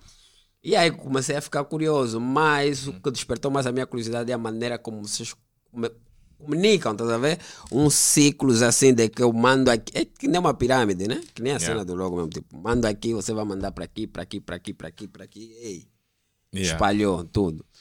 Sempre foi uma estratégia essa cena da, das convocatórias, né? Ser convocado. Convocam, como é que funciona o sistema das convocatórias? Não, a cena é antes. Porque eu sei que dentro também tem batalhões, né? Yeah, yeah. Então... Antes, antes a cena era. Desculpa. Eu convido meus cambas, né? Uhum era convite. Estou a falar 2014. Eu sempre gostei da festa. Eu, eu e festa DJ mesmo. Mais. Eu e festa mesmo sempre nos demos bem. Eu sempre gostei do ambiente porque depois de, de eu sair do ambiente, eu escrevi a boa no meu blog. Okay. Yeah, então ganhei muito esse hábito. Uh, qual foi a cena? Eu comecei a perceber que as pessoas não querem ir às festas. As pessoas querem ter a possibilidade de dizer que não. Por isso é que alguém vou falar aqui mais assim street. Uma dama vai ficar chateada contigo porque você não lhe convidou. Não é porque ela iria, é porque você não lhe considerou. Eu, quando comecei a perceber isso, eu disse: ok. Então, eu fazia o quê? Dava uma boda, porque era um quintal pequeno, estou a chamar 50 pessoas. Para eu chamar 50 pessoas, eu estou a coar também não sei quantas pessoas, né? Se tu não vens e tu não me avisas, eu estou a ter problema com outras pessoas por causa de ti. Então, não vieste, sai. Não vieste, sai. E eu nunca mais te chamava. E por isso é que depois ficou meu início de convocatória. Você está a ser convocado. Ou avisa já agora que não vais poder que aparecer. tens né, situações superiores e não. Ou você se deixar assim, eu vou contar com a tua presença. Só que quando a cena começou, 2017, já foi um cheirinho do, do né? Pronto, foi a altura que realmente viralizou, mas os meus cambas já traziam os cambas deles. É. Eu estou ali convidar para o meu aniversário, mas ele também está tipo, pá, não, um já, ah, não, ui, tem só que vir, é para saber já como é que é. Ah, é para a minha namorada quer vir, é para ver se podemos vir, posso ver eu e ela, já. Depois ele aparece com um camba, é para não ir, pô, como é, pá, dama não quis mais vir, é para pô, também não vir sozinho, mas é saber sempre o plano dele. Então, quando a festa começou a crescer, tornou-se uh, cada vez mais difícil não ter os amigos a trazer os seus amigos. Então, de novo, é como disseste, fica como logo. E é importante ter a visão do nosso logo. A uhum. representação visual faz todo sentido, porque agora era, eras tu a criares um círculo. Yeah. Mas outro que vai criar um círculo. Né? O Mauro Yange trazia assim algumas coisas, também te conhecia e não sei o que e tal. Mas nós depois já não tínhamos muito espaço. E era tá bom, vamos fazer agora a canjala aqui. E nós começávamos a, começamos a festa às 19, em 2018. 21 horas já tínhamos gente suficiente porque os amigos trouxeram os amigos que trouxeram os amigos. Epá, fechamos. People começou a pular o muro. Epá, aqui está fora de controle. Então daí nós termos, começamos a pensar já de forma mais séria como ir fazendo as coisas. Epá, quando porque em parte era, ok, se vamos fazer uma festa de 1500 pessoas, já não pode ser de trazer grades, porque senão vai ser 1500 grades. Yeah. Não existe isso. Isso não tem como acontecer.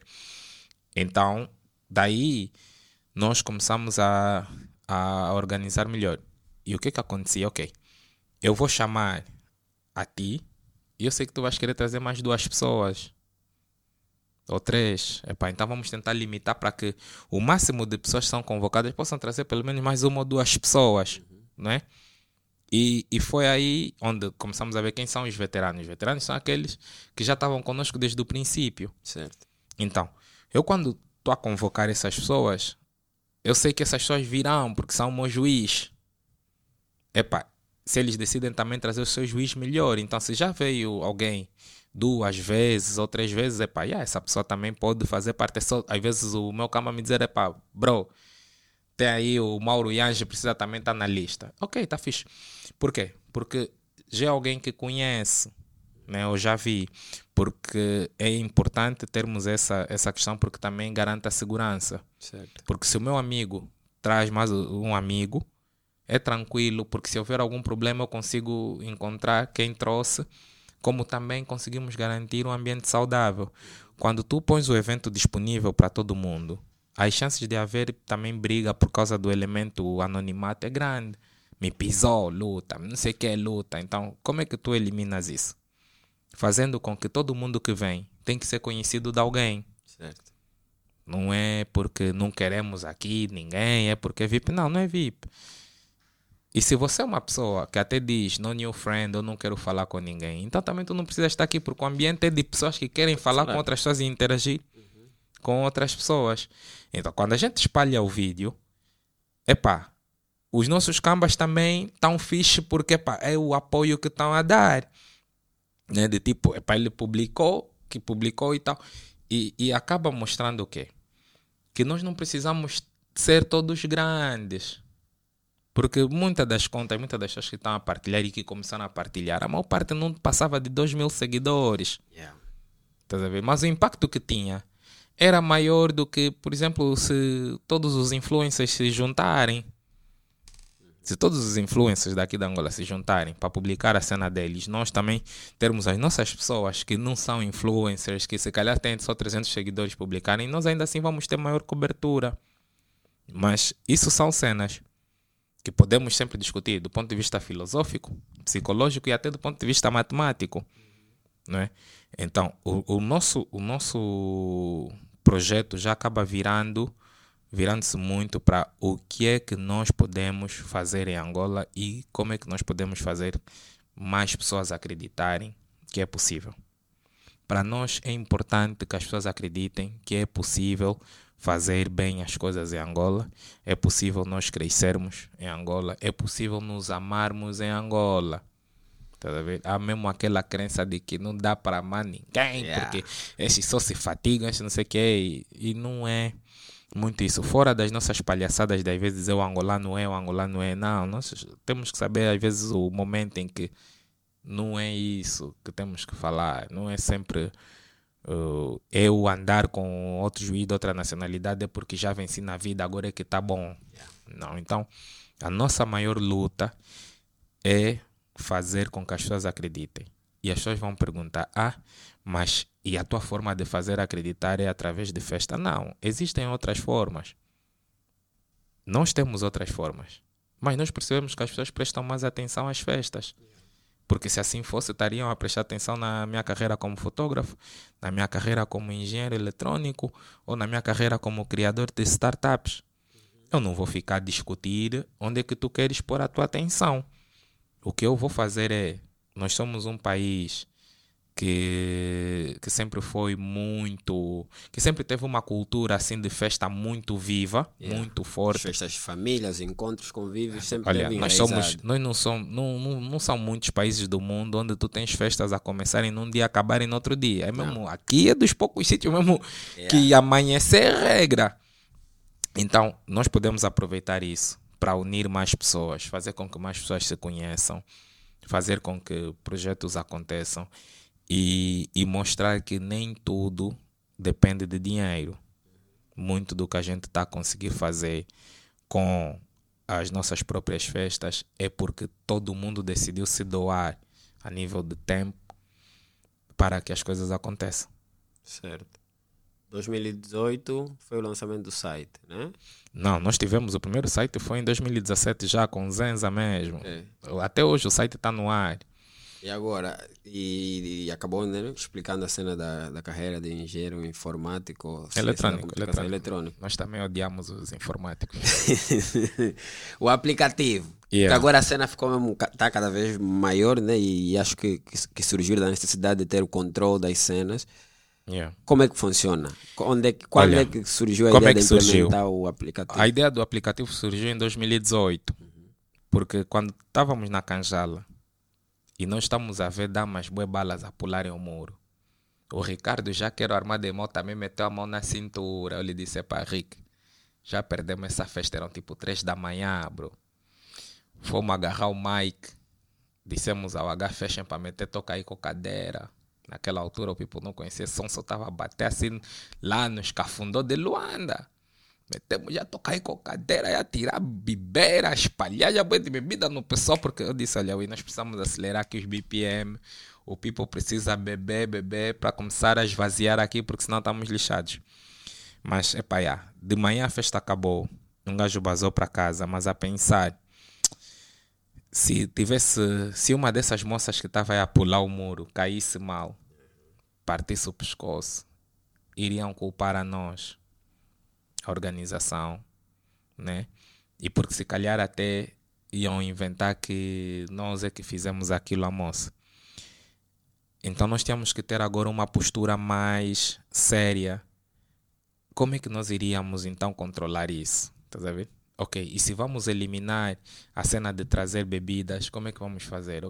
Então, já que nós começamos com o digital, porque a, a, a nossa proposta sempre foi mostrar que é possível fazer as coisas a partir do digital em Angola. Okay. Porque todo mundo vendia tickets de outra forma, porque dizia que não funcionava. Uhum. Não, ninguém aqui compra, não sei o quê. Então nós criamos uma plataforma básica, isso já eu e o João Zango. já de QR Code. Mas naquela altura, e quando lançamos o Quito Carnaval, era tu, uh, tu te inscrevias, né? E metias o teu número de telefone, eu via se o teu número de telefone está na nossa, na nossa database e aprovava. Uhum. Ou reprovava. Porque não constava. Não constava, é para não te conhecemos, não tens como comprar. Epá, aquilo na, no primeiro dia de venda, epá, até foi tranquilo. Três horas da manhã eu postei qualquer coisa, fui dormir. Meu telefone às sete horas a chamar bué, a chamar bué. Epá, sete horas, acordo, vejo bué de comprovativos de transferência. Então vou sentar no computador. Eu fiquei daquele dia das sete até as sete do outro dia só a aprovar comprovativos de pagamento. Vendemos tudo. Mas eu disse, João, isso aqui não pode mais acontecer. Então começamos a pensar, ok, como é que temos que fazer? Qual é o sistema em Angola que nos permite ter confirmação automática sem envio de comprovativos de pagamento? É. E como é que nós podemos melhorar a plataforma? Só que para melhorar a plataforma exigia também, além da minha disponibilidade do João, combo para contratar mais pessoas. E, e foi daí que nós dissemos, não, vamos ainda fazendo com os recursos que temos, vamos fazendo tipo website, até conseguimos um combozito para aumentar o time, conseguimos apresentar algo fixe. Uh, até nós, nós, a primeira vez que nós usamos o aplicativo nativo mesmo no telefone foi agora, né, em dezembro.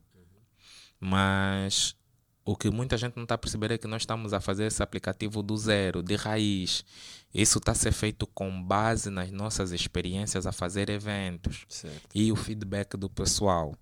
É claro que também vão sempre nos julgar e nos avaliar com base nos grandes criadores de aplicativo que, que têm. No mercado, tem. E não só internacionais e que têm 10, mil, 10 milhões de dólares à disposição. Yeah. Estás a ver? É, mas ainda assim, dessa vez até nós estamos, estamos bem alegres porque estamos a conseguir apresentar uma cena em condições. O objetivo principal do Zeca, o aplicativo, é garantir que qualquer pessoa possa criar o seu evento, público ou privado. Público são os eventos que as pessoas vão poder ver na timeline e outras pessoas vão poder comprar o ticket ou adquirir o ticket se for free, né? E os privados são aniversário, casamento, pedido, porque para nós, a nossa visão no Zeca é que todo angolano é um potencial organizador de eventos. Certo. E é isso que nós vamos garantir no Zeca. Tu vais entrar no Zeca e tu vais poder usar os mesmos mecanismos que eu uso para organizar o meu evento. Inicialmente vai ser criar o evento, convidar as pessoas e não sei o que, e ter algo visualmente apelativo. Uh, depois vamos passar para a opção em que vais poder uh, contratar já serviços. Vamos passar também para a opção em que, por exemplo, vais dizer, olha, eu estou a dar uma festa para 400 pessoas. Ele te faz já todo o cálculo e te diz, epá, vais precisar de X de gasosa, X de comida, X de não sei o que, né? que, que queres. Aperta só já um botão, paga, resolvido. É para lá onde nós querem, onde vocês estamos querem, a caminhar. Yeah, estamos a caminhar. Então, a, a coisa não começou só assim. Todos os erros que nós cometemos, todas as desgraças que nos aconteceram, nos levou a dar um próximo passo. Estás a ver? Uh, e, e, claro, para nós é sempre muito importante não, não, não, não discutir com a forma como as pessoas fazem um approach à coisa ou não. Estás a ver? Se tu falhaste e o people deu feedback, entenda o feedback, saiba filtrar o feedback para não levar também no peito, não achar que é um ataque pessoal. Entenda que é o que é a vida. Se consegues melhorar, põe-te de melhorar. pé, melhora, apresenta novamente. Yeah. Falar é, é, fazer é melhor do que estar tá a, yeah, se justificar. A se justificar. E yeah. obviamente isso também está nos dar uma visão, uma melhor visão do, do tipo de consumidores que a gente tem, faixa etária e tudo mais. E isso vai nos permitir criar melhores experiências às pessoas que vão ao evento. Certo. Yeah. Tá explicado. A história é grande. Então vocês ficam a falar não, os escolhidos, só vão uns, os outros vão. Epá, tudo bem, precisa ter links. Porque olha, o que me levou a, a, a yeah. começar tipo, frequentar e a participar, né? Foi fácil, atenção. Mas é a cena mesmo do tipo. Hoje em dia eu já não sou um jovem, eu já fui muito de festa. Yeah. Também já fui DJ. Mas chega uma fase que depois, pá, estar em casa é melhor do que ter, ter perdido um- uma noite Uma de noite, sono ah, porque os- foste numa festa. Os rins depois- já não aguentam. Yeah, já não. Eh, chegou uma fase quando eu me casei, depois, pá, aquela cena de marido, ficar em casa e tal. Eh, mas o que me interessou e me levou a, a frequentar as festas temáticas do, do Time Arrogância foi um tipo, ok, o Mauro Yange me apresentou, me falou do projeto, da ideia do que, que acontece lá. E eu estava nessa fase a começar design, a querer conhecer pessoas, peoples e tal. Que eu também fui, estudei informática, programação e tal. Comecei a perceber como é que funciona o sistema de pá, estar bem relacionado e criar um bom network. Porque vai, chega uma fase que você quer ter, entrar tipo um jovem empreendedor, queres Yeah. empreender, tens que conhecer pessoas certas e etc. Então comecei a ver esse conceito como um espaço. Não é só isso, é isso na verdade. É um espaço para networks. Yeah. Tipo, eu Yeah. já consigo chegar na Canjala e encontrar os meus brothers aí que fazem alguma coisa e eu admiro, sigo. Então começou a ser isso. Em 2019 foi através do Tecoa, que é Yeah, coisa do, do, do da Base. But, yeah. Eu falei, pá, charama, queres um ticket? Epá, é isso e tal, tal. E aí fui no primeiro bode, acho que foi em 2019, foi aí no Yeah, Benfica. no, no BH. Yeah, foi fixe, curti, olha. Eu não vi a hora passar. eu entrei, olha, e aquilo era tipo, olha, charamba, começa às 19. O processo de entrada é essa, o QR Code e tal. Mas tem uma hora que a porta fecha. E eu, Yeah. eu não queria ser o Michel o primeiro que vai, fecha a porta, fica já. Não. Eu Yeah, cheguei yeah. mesmo cedo. Cheguei, fui apresentado o espaço, comecei a ver o pessoal todo. Eu não sei em que momento é que eu dei as costas quando eu virei, eu, vi o espaço todo preenchido. Mas preenchido não é que- aquela cena de empurrões, De e não sei o que. tá- yeah, yeah. Você vê as pessoas não estão tipo assim vestidas formais, porque existem as regras, né? Não, cena tem toda isso, isso. tem que ter, não podemos viver assim empiricamente, conviver assim.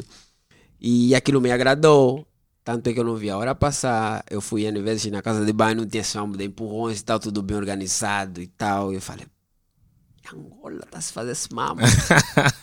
Pra ver tua tilagem, o Mário tá aqui, Tiago Costa aqui, numa área VIP, não tem esses mambos, esquece, vocês estão habituados. É, o fulano tá lá. tá lá, é, Não, não, vais não, passar. E não é aquela de tipo. Pá, numa fase inicial, claro, não podia passar despercebido. Havia um pessoal que pedia, pá, posso tirar uma foto contigo, Gilmar e tal. Mas eu curti da primeira experiência, porque a primeira impressão é que fica. Yeah, E yeah. eu curti, por acaso. Não vi a hora passar. Quando bateu, eram 7 horas da matina. E acho que foi a, a primeira vez que eu provei maruvo a sério. Yeah. Falei, não, não vou meter em birras e nada. Vou mesmo ainda provar o maruvo. Hum, Mano, tava fixe. Sais com uma caneca personalizada. Depois tem essa cena do dia seguinte, as hashtags. Fazes uma foto de como é que ficou teus Teus tênis, tênis, e tal. yeah, e yeah, yeah. Comecei a ver o movimento. Falei, não, isso sim faz sentido. Mas era tipo alguém que estava aí. Não fazia parte do sistema normal. Porque, pá, me puxaram, entrei e tal. Mas já aí, depois dessa primeira experiência, saí dali com contato de várias pessoas e pessoas que eu já admirava, não conseguia ter o contato normal e passaram a ser amigos e não só, depois passamos a conviver em outros sítios e foi fixe, e fui. Depois veio o Covid, estragou, Estragou um pouco um as pouco, yeah, mas. Mas pronto. quando voltaram em peso foi com a temática de que, ok, estão a falar de guerra, tá, Tá aqui bom, então. tá aqui paz. Acordos de BCS. Foi temático, foi em abril, dia Yeah. 4, calhou bem. Yeah. E a basei no Chile, olha, não acabei bem. Já apareci muito cedo. Escama. Guilherme Massalo, outras pessoas aí, Yeah. pá. Mas é essa, tipo, ir lá com cambas é fixe. Yeah, Olha, infelizmente eu perdi o controle da situação. E fui Levaste- carregado. foste baleado. Ei, fui carregado Assunto pelo de Ma- paz. Mauriange, mas o, eu que eu nasci. Yeah. Me levaram no carro, eu quando acordei, acho que eu apaguei, apa, olha, apaguei muito cedo. Quando se espantei já estava tipo De 7 manhã. horas Ei! de manhã. E perdi muita cena daqui. Tanto é que na canjala de dezembro essa que passou, eu falei, não, eu tenho que ver tudo acontecer. Vou limitar aqui as coisas, Você vou tem, Você tem moderar. azar com o tempo, yeah? Ei! A primeira me saiu bem, Canjara. Yeah. De Não viste o tempo a passar. Agora no acorde de Oh. dizer também não viste o tempo a Ei, passar. Agora, mas na Canjala foi fixe. Yeah. Tipo, chilei bem, curti, conheci pessoas novas, network, pessoas que eu admirava e tal. Foi o mesmo processo. Yeah. E saí mesmo de lá de manhã. Queria mesmo, tipo, ser o wiki, ah, ok, fiz mesmo foto, fiz vídeo. vai, ah, Você yeah. está aqui. E foi muito fixe. Conheci pessoas, pessoas que foram também pela primeira vez. É, hoje em dia, não sei se posso, mas já tenho a possibilidade também de ser puxado. Olha ui, mas arranja a convocatória. Uhum. E nas minhas poucas, porque eu estou no sistema, posso levar uma Yeah. ou duas pessoas. E é muito fixe isso. Mas gostei muito da parte de tipo veres uma, uma maneira também de promoveres a obra primata, porque as pessoas admiram muito a maneira que levas os conceitos a nível de comunicação, a estratégia toda e, e agora as pessoas passam a saber que tudo parte e começa, começou mesmo da obra primata, a equipa toda fica a, a fazer as ilustrações. Yeah. Uma das, das que ficou mais virais, porque vocês também adaptam-se ao que está Yeah, tá acontecendo no momento. yeah. E foi a cena do Alô Zequinha. Alô, tipo, Zequinha. ei, Óbvio. Não, Canjala aquele- veio aquele- esse mambo. Eu quando mandei. Primeiro eu mandei o áudio Uhum. ao Mauro do. Tá ali, tá ali, tá fugindo de balão. Yeah.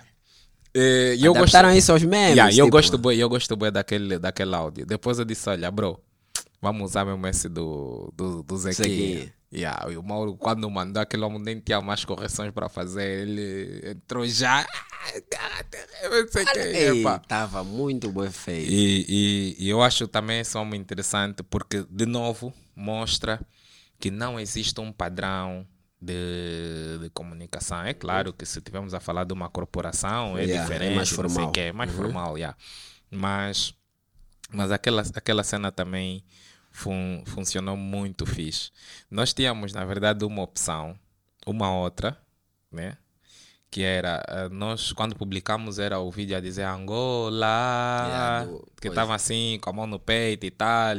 Patriota. Yeah, mas na verdade, a original era com o hino nacional. Certo. Me cuiou muito mais. Só que aí a cena aí, o time já é grande. E também no time nós temos advogado. Yeah. O advogado disse: para tudo que é comercial não pode ser usado o hino nacional. Estás a ver?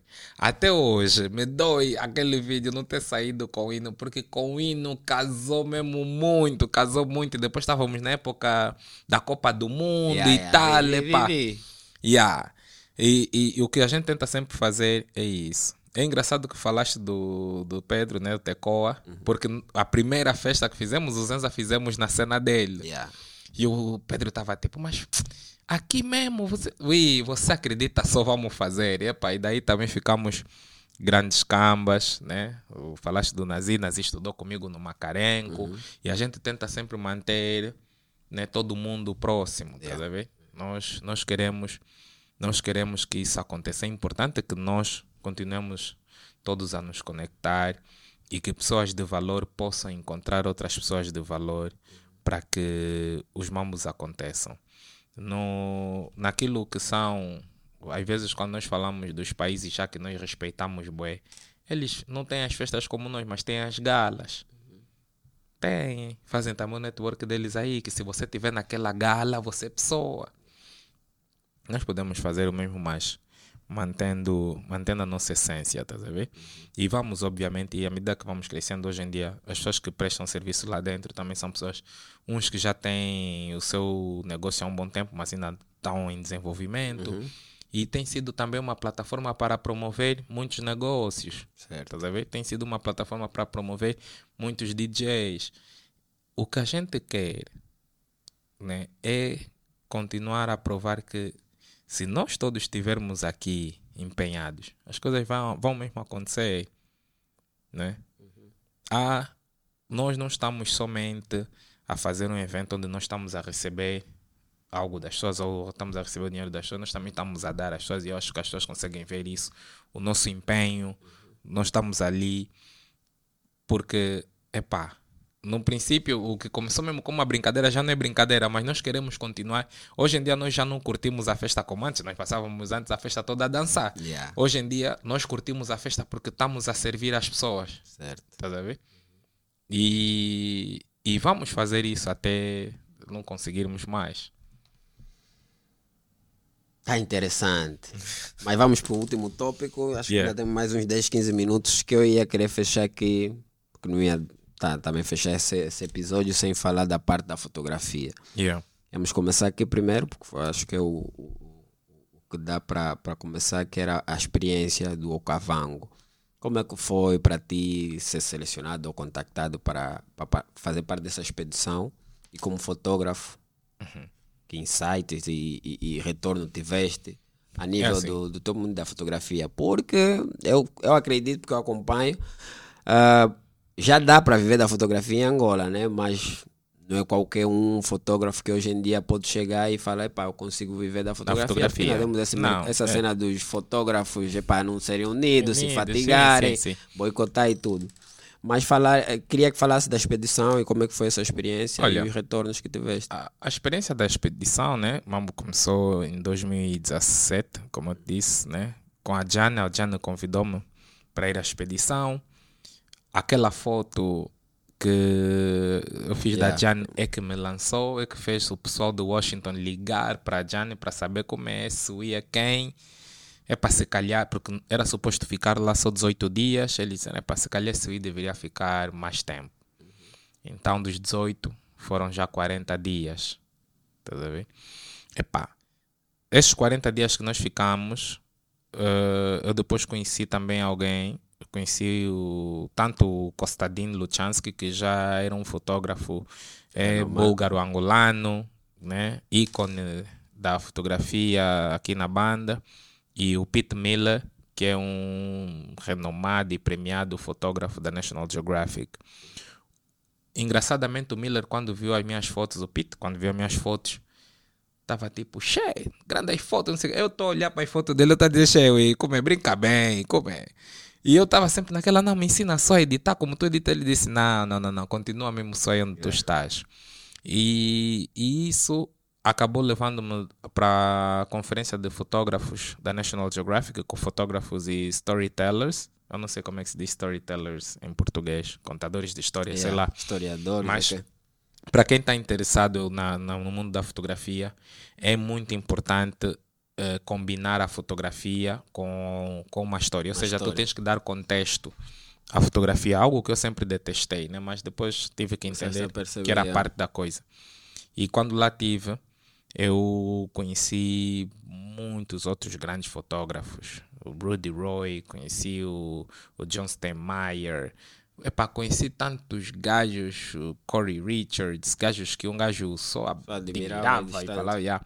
e estamos a passar num happy hour. Tá? Tava tipo, tava no X-Men, todos, todos mutantes estão lá. E a, a cena, a cena interessante era que quando começamos a falar sobre isso de trabalho, eu realmente voltei a falar, pô, não, eu quero entender, vocês fotografam como, pô, eu gosto das vossas fotos. E ele disseram, pá, se tu fotografasses como nós, tu não ias estar aqui. Ok. Ninguém vai chamar cópia do John Steinmeier. Cada um tem o seu diferencial. Você tem esse diferencial, keep it. E isso hoje em dia aplico para tudo. Os músicos estão a tentar cantar Naija.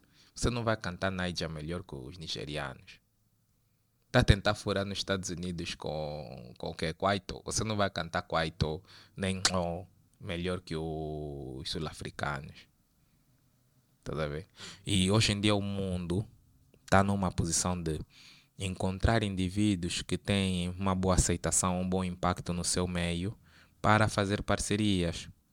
Então, eu diria que eu não sou necessariamente um membro o, do, da National Geographic porque sou, porque sou já o mais talentoso, mas porque talvez sou daqueles que conseguem maior engajamento. E é importante nós conseguirmos criar um bom engajamento com a nossa própria comunidade. Se tu és fotógrafo e ainda só estás no Instagram, esquece. O Instagram já não está mais naquela parte, na altura em que eu, eu comecei no Insta e me encontraram no Insta e cresci no Insta. Já não está a promover novos talentos. A plataforma que está com essa capacidade é o TikTok. É muito mais fácil tu seres encontrado pelo TikTok ou criar uma boa base de usuários pelo TikTok e depois movimen- movimentar isso para outras plataformas. plataformas ou, ou apresentar isso para as empresas. Estás a ver? Então, quando eu começo assim a olhar para a experiência que eu tenho hoje de fotógrafo, eu, obviamente, a nível de fotografia, faço mais fotografia uh, fora da Angola, né? Ou seja, eu presto mais serviços a entidades internacionais que por acaso me encontram no Insta. O meu Insta hoje em dia é mesmo o meu portfólio. Certo. Os únicos que me pedem portfólio no mundo são as empresas angolanas. Uhum. Senão, o resto vai no meu Insta. No meu Insta Yeah. tem lá o botão contato. Puxa, Ele me puxa ou me manda já um e-mail e está começar resolvido. Está resolvido, yeah. Só que cá ainda reina muito aquela ideia de que o fotógrafo para comer tem que fotografar todos os dias. Mas o músico para comer não tem que cantar um som novo todos os dias Yeah. e ninguém liga para as licenças. E às vezes tu tens que estar a ser um pouco rude ou parecer rude, porque aqui é assim se tu começas a exigir os teus direitos, ser. parecer rude porque tu não queres que alguém use a tua foto sem pagar a licença. A licença garante que se alguém pagou 100 mil kwanzas por, pelo uso anual de uma foto, no ano a seguir, se ele quiser continuar a usar aquela Tá foto. Pia paga 75 mil, 75% desse valor. Né? Até quando ele decidir deixar de usar. E, e quanto mais rara for a foto, mais cara.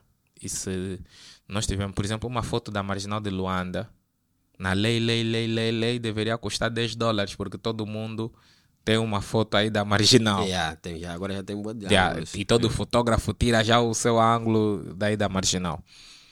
Ah, aqui, eu não conseguiria viver da fotografia em Angola. Por quê? Porque, primeiro, porque eu estou a tentar aplicar uma regra que não é comum aqui, que é a regra da licença, e que são mesmo os meus preços, segundo aqui as pessoas, são preços salgados. Que seja, né? Mas o preço não está a ser salgado porque são preços altíssimos, não. Tu estás a achar ah, salgado por ser eu. Se fosse já um malhê estrangeiro com o reconhecimento que eu tenho internacionalmente, você ia pagar muito mais. Né? E, e segundo, o que muitas das vezes acontece é que quem quer o teu serviço não entende o valor do teu serviço. Como ele não entende o valor do teu serviço, né?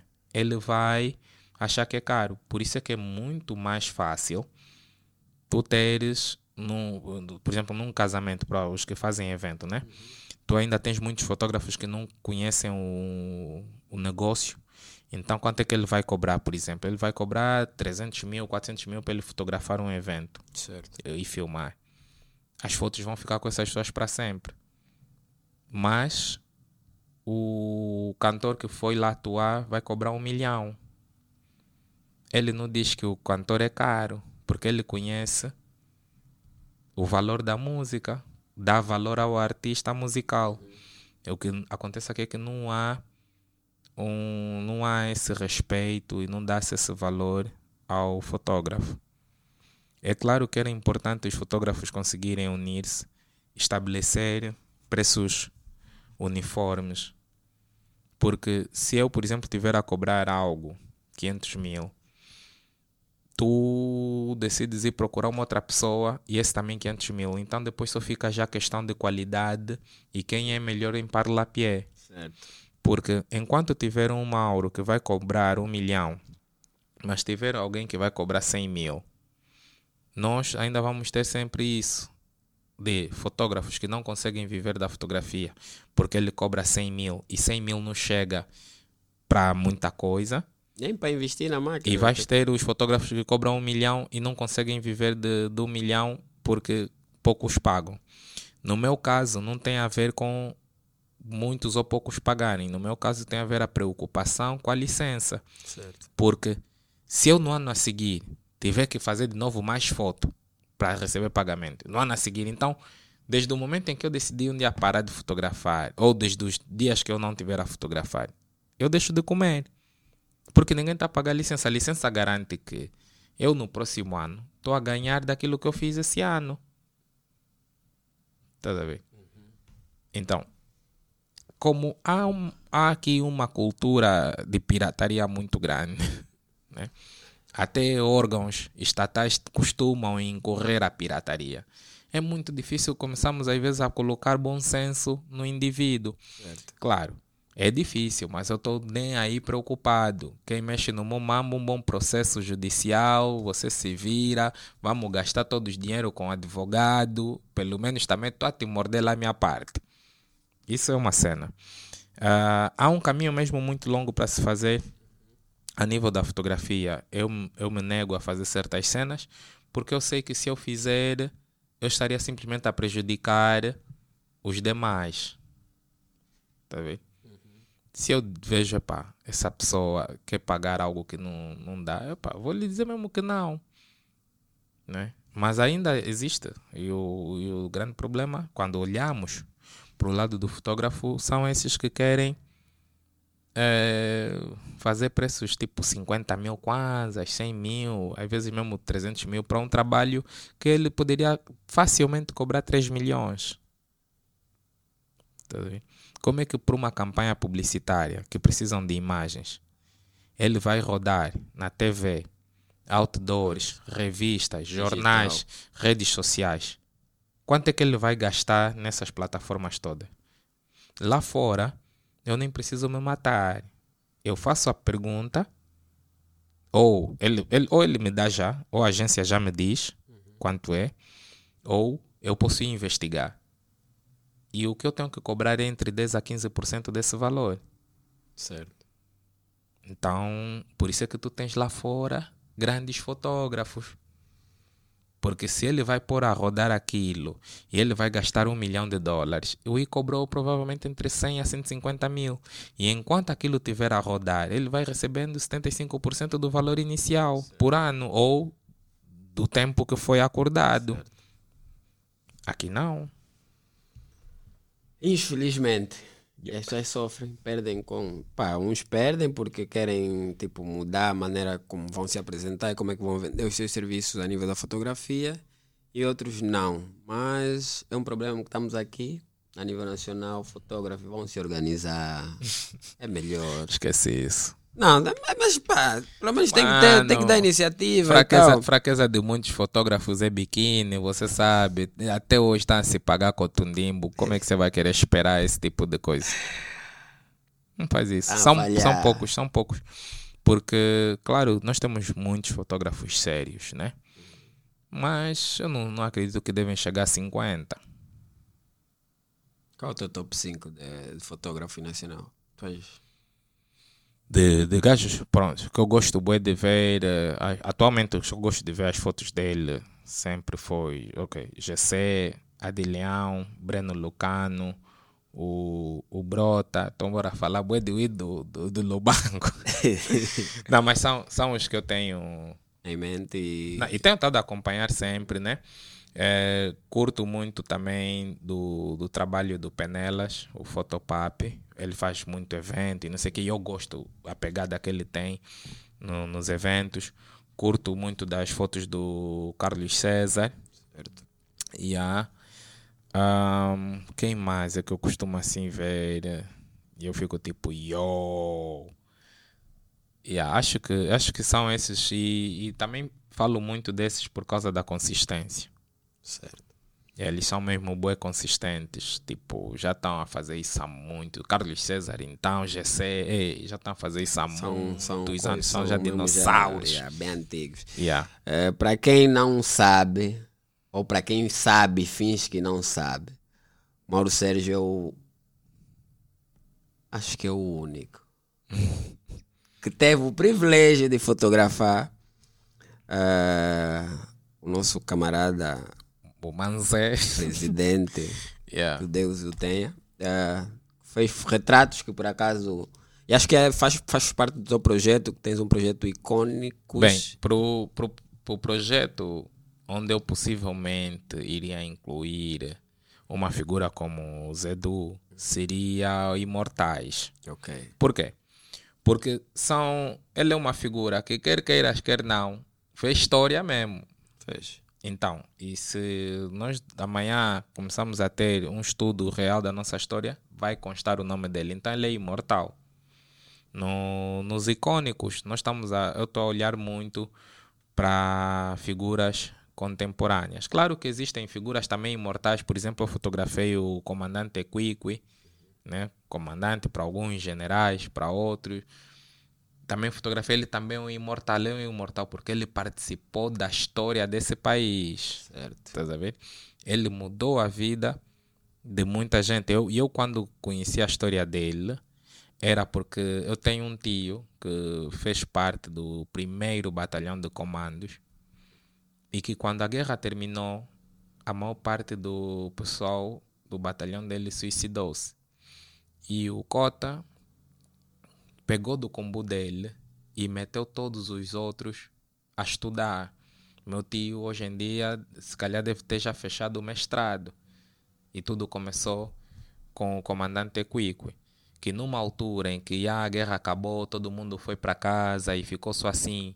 Nós tivemos realmente um período em que havia tanto suicídio de, daqueles que participaram da guerra, que houve um programa nacional muito ativo de de coisa de como é que chamam Des, uh, desarmamento, desmilitarização, Desmantelar. desmantelamento, yeah, desmantelar. Ah, parecia que era porque tínhamos paz, mas era porque tínhamos muitos ex-combatentes a se dar tiro em casa, a dar tiro na família e etc. E o meu tio estava a contar esse mambo e depois ele dropou o nome dele. Eu disse, "Oh, mas me conecta então. Epa, não, vou te conectar. Epa, conectou-me, mas por acaso também conhecia a esposa dele.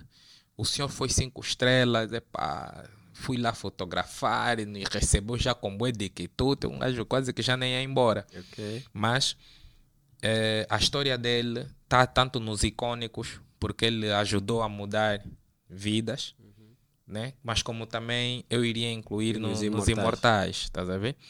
Então, nós ainda temos a vantagem de ter muitos indivíduos que participaram na, na história da independência, no processo de guerra civil, que ainda estão vivos. E nós deveríamos estar a fotografar todas essas pessoas. É importante. Porque se nós estivéssemos a fazer um trabalho eh, extensivo e exaustivo né, nesse setor, a essa altura nós saberíamos que a independência não foi ganha por uma só pessoa, por um só grupo ah, partidário ou não, e que a paz, ou, ou esse processo de guerra civil até a paz envolveu muita gente. Não foi uma vitória só política. Estás a ver? Então, nós a essa altura já nem estaríamos preocupados em fotografar os políticos e os militares, estaríamos inclusive a fotografar os civis que acolheram muita gente. A minha ideia é começar isso, porque senão nós vamos continuar a abrir coisas da Angola. Queres ler uma história? Não tem foto. É mesmo só disse-me disse. Eu acho que se nós tivéssemos uma foto do Augusto Gangula, a história dele não seria tão refutável como é hoje. Hoje todo mundo vai refutar. Qual é a foto dele? Não tem. Já começa ali. Tá errado. Yeah. Mas já, ah, não queremos nos alongar mais. Yeah. Eu ia querer também adicionar que pá, o último, última figura icônica e grande homem do estilo Kuduro, Kuduro, que yeah. nos representa. Yeah. Pô, quem não gosta de Kuduro? Também foi o Mauro Sérgio quem fotografou na grelha dos Lamba, que Deus o tenha. Ah, querem mais saber mais sobre a história e vida, curiosidades do Mauro Sérgio, tem as plataformas aí, é fácil de encontrar, é, é acessível. Foi muito bom ter-te aqui e saber Não, mais obrigado, bro, tudo que está por trás dessa cena toda, a obra primata, o que, que a obra primata anda a fazer e tudo que o- que o pessoal aí anda a ver a nível de comunicação, estratégia, os vídeos animados, motions, gráficos todos. Eh, que hoje em dia evoluiu para muita coisa, tem merchandise hoje em dia. Yeah, yeah, as yeah, pessoas yeah. que perdem as canecas já têm a possibilidade de entrar no site, site. e comprar a caneca. Hum, quem chega do tarde já pode comprar. As yeah. pessoas a colecionar, eu tenho três. Eu tenho da de 2019, Yeah, eu tenho a Corte de Abscess do, Do ano do passado. ano passado, tenho a Canjala desse ano, agora vou ter da, da, da, da Corte de Abscess desse ano. Então, não é só uma festa. Yeah. Olha, o que eu tenho dito nas pessoas que, pá, ah, no Facebook às vezes, quero ir, não sei o quê, pá, pronto, Foste convocado? Não. Tens alguém que foi e consegue te puxar? Também não. É uma festa para todos, mas infelizmente não vão todos. Também espaço não teríamos, Yeah. condições financeiras não teríamos. As pessoas também não fazem ainda um cálculo. Se aquilo já está cheio, tu também queres entrar, que tipo de contributo podes dar para nós arranjarmos mais alguns metros quadrados para enquadrar mais pessoas? Tá vendo? Fazer alguma coisa. Põe-te, já tipo és o vilão. Mas Então, querem saber, querem conhecer mais, tem um site daí da Obra Primata. Nós vamos deixar as redes sociais, os links Yep. todos na, Yep. na descrição. Mauro Sérgio, muito obrigado. Muito obrigado, bro. Estamos juntos. Nos encontramos no dia 29. Até já. Subscrevam, põem like.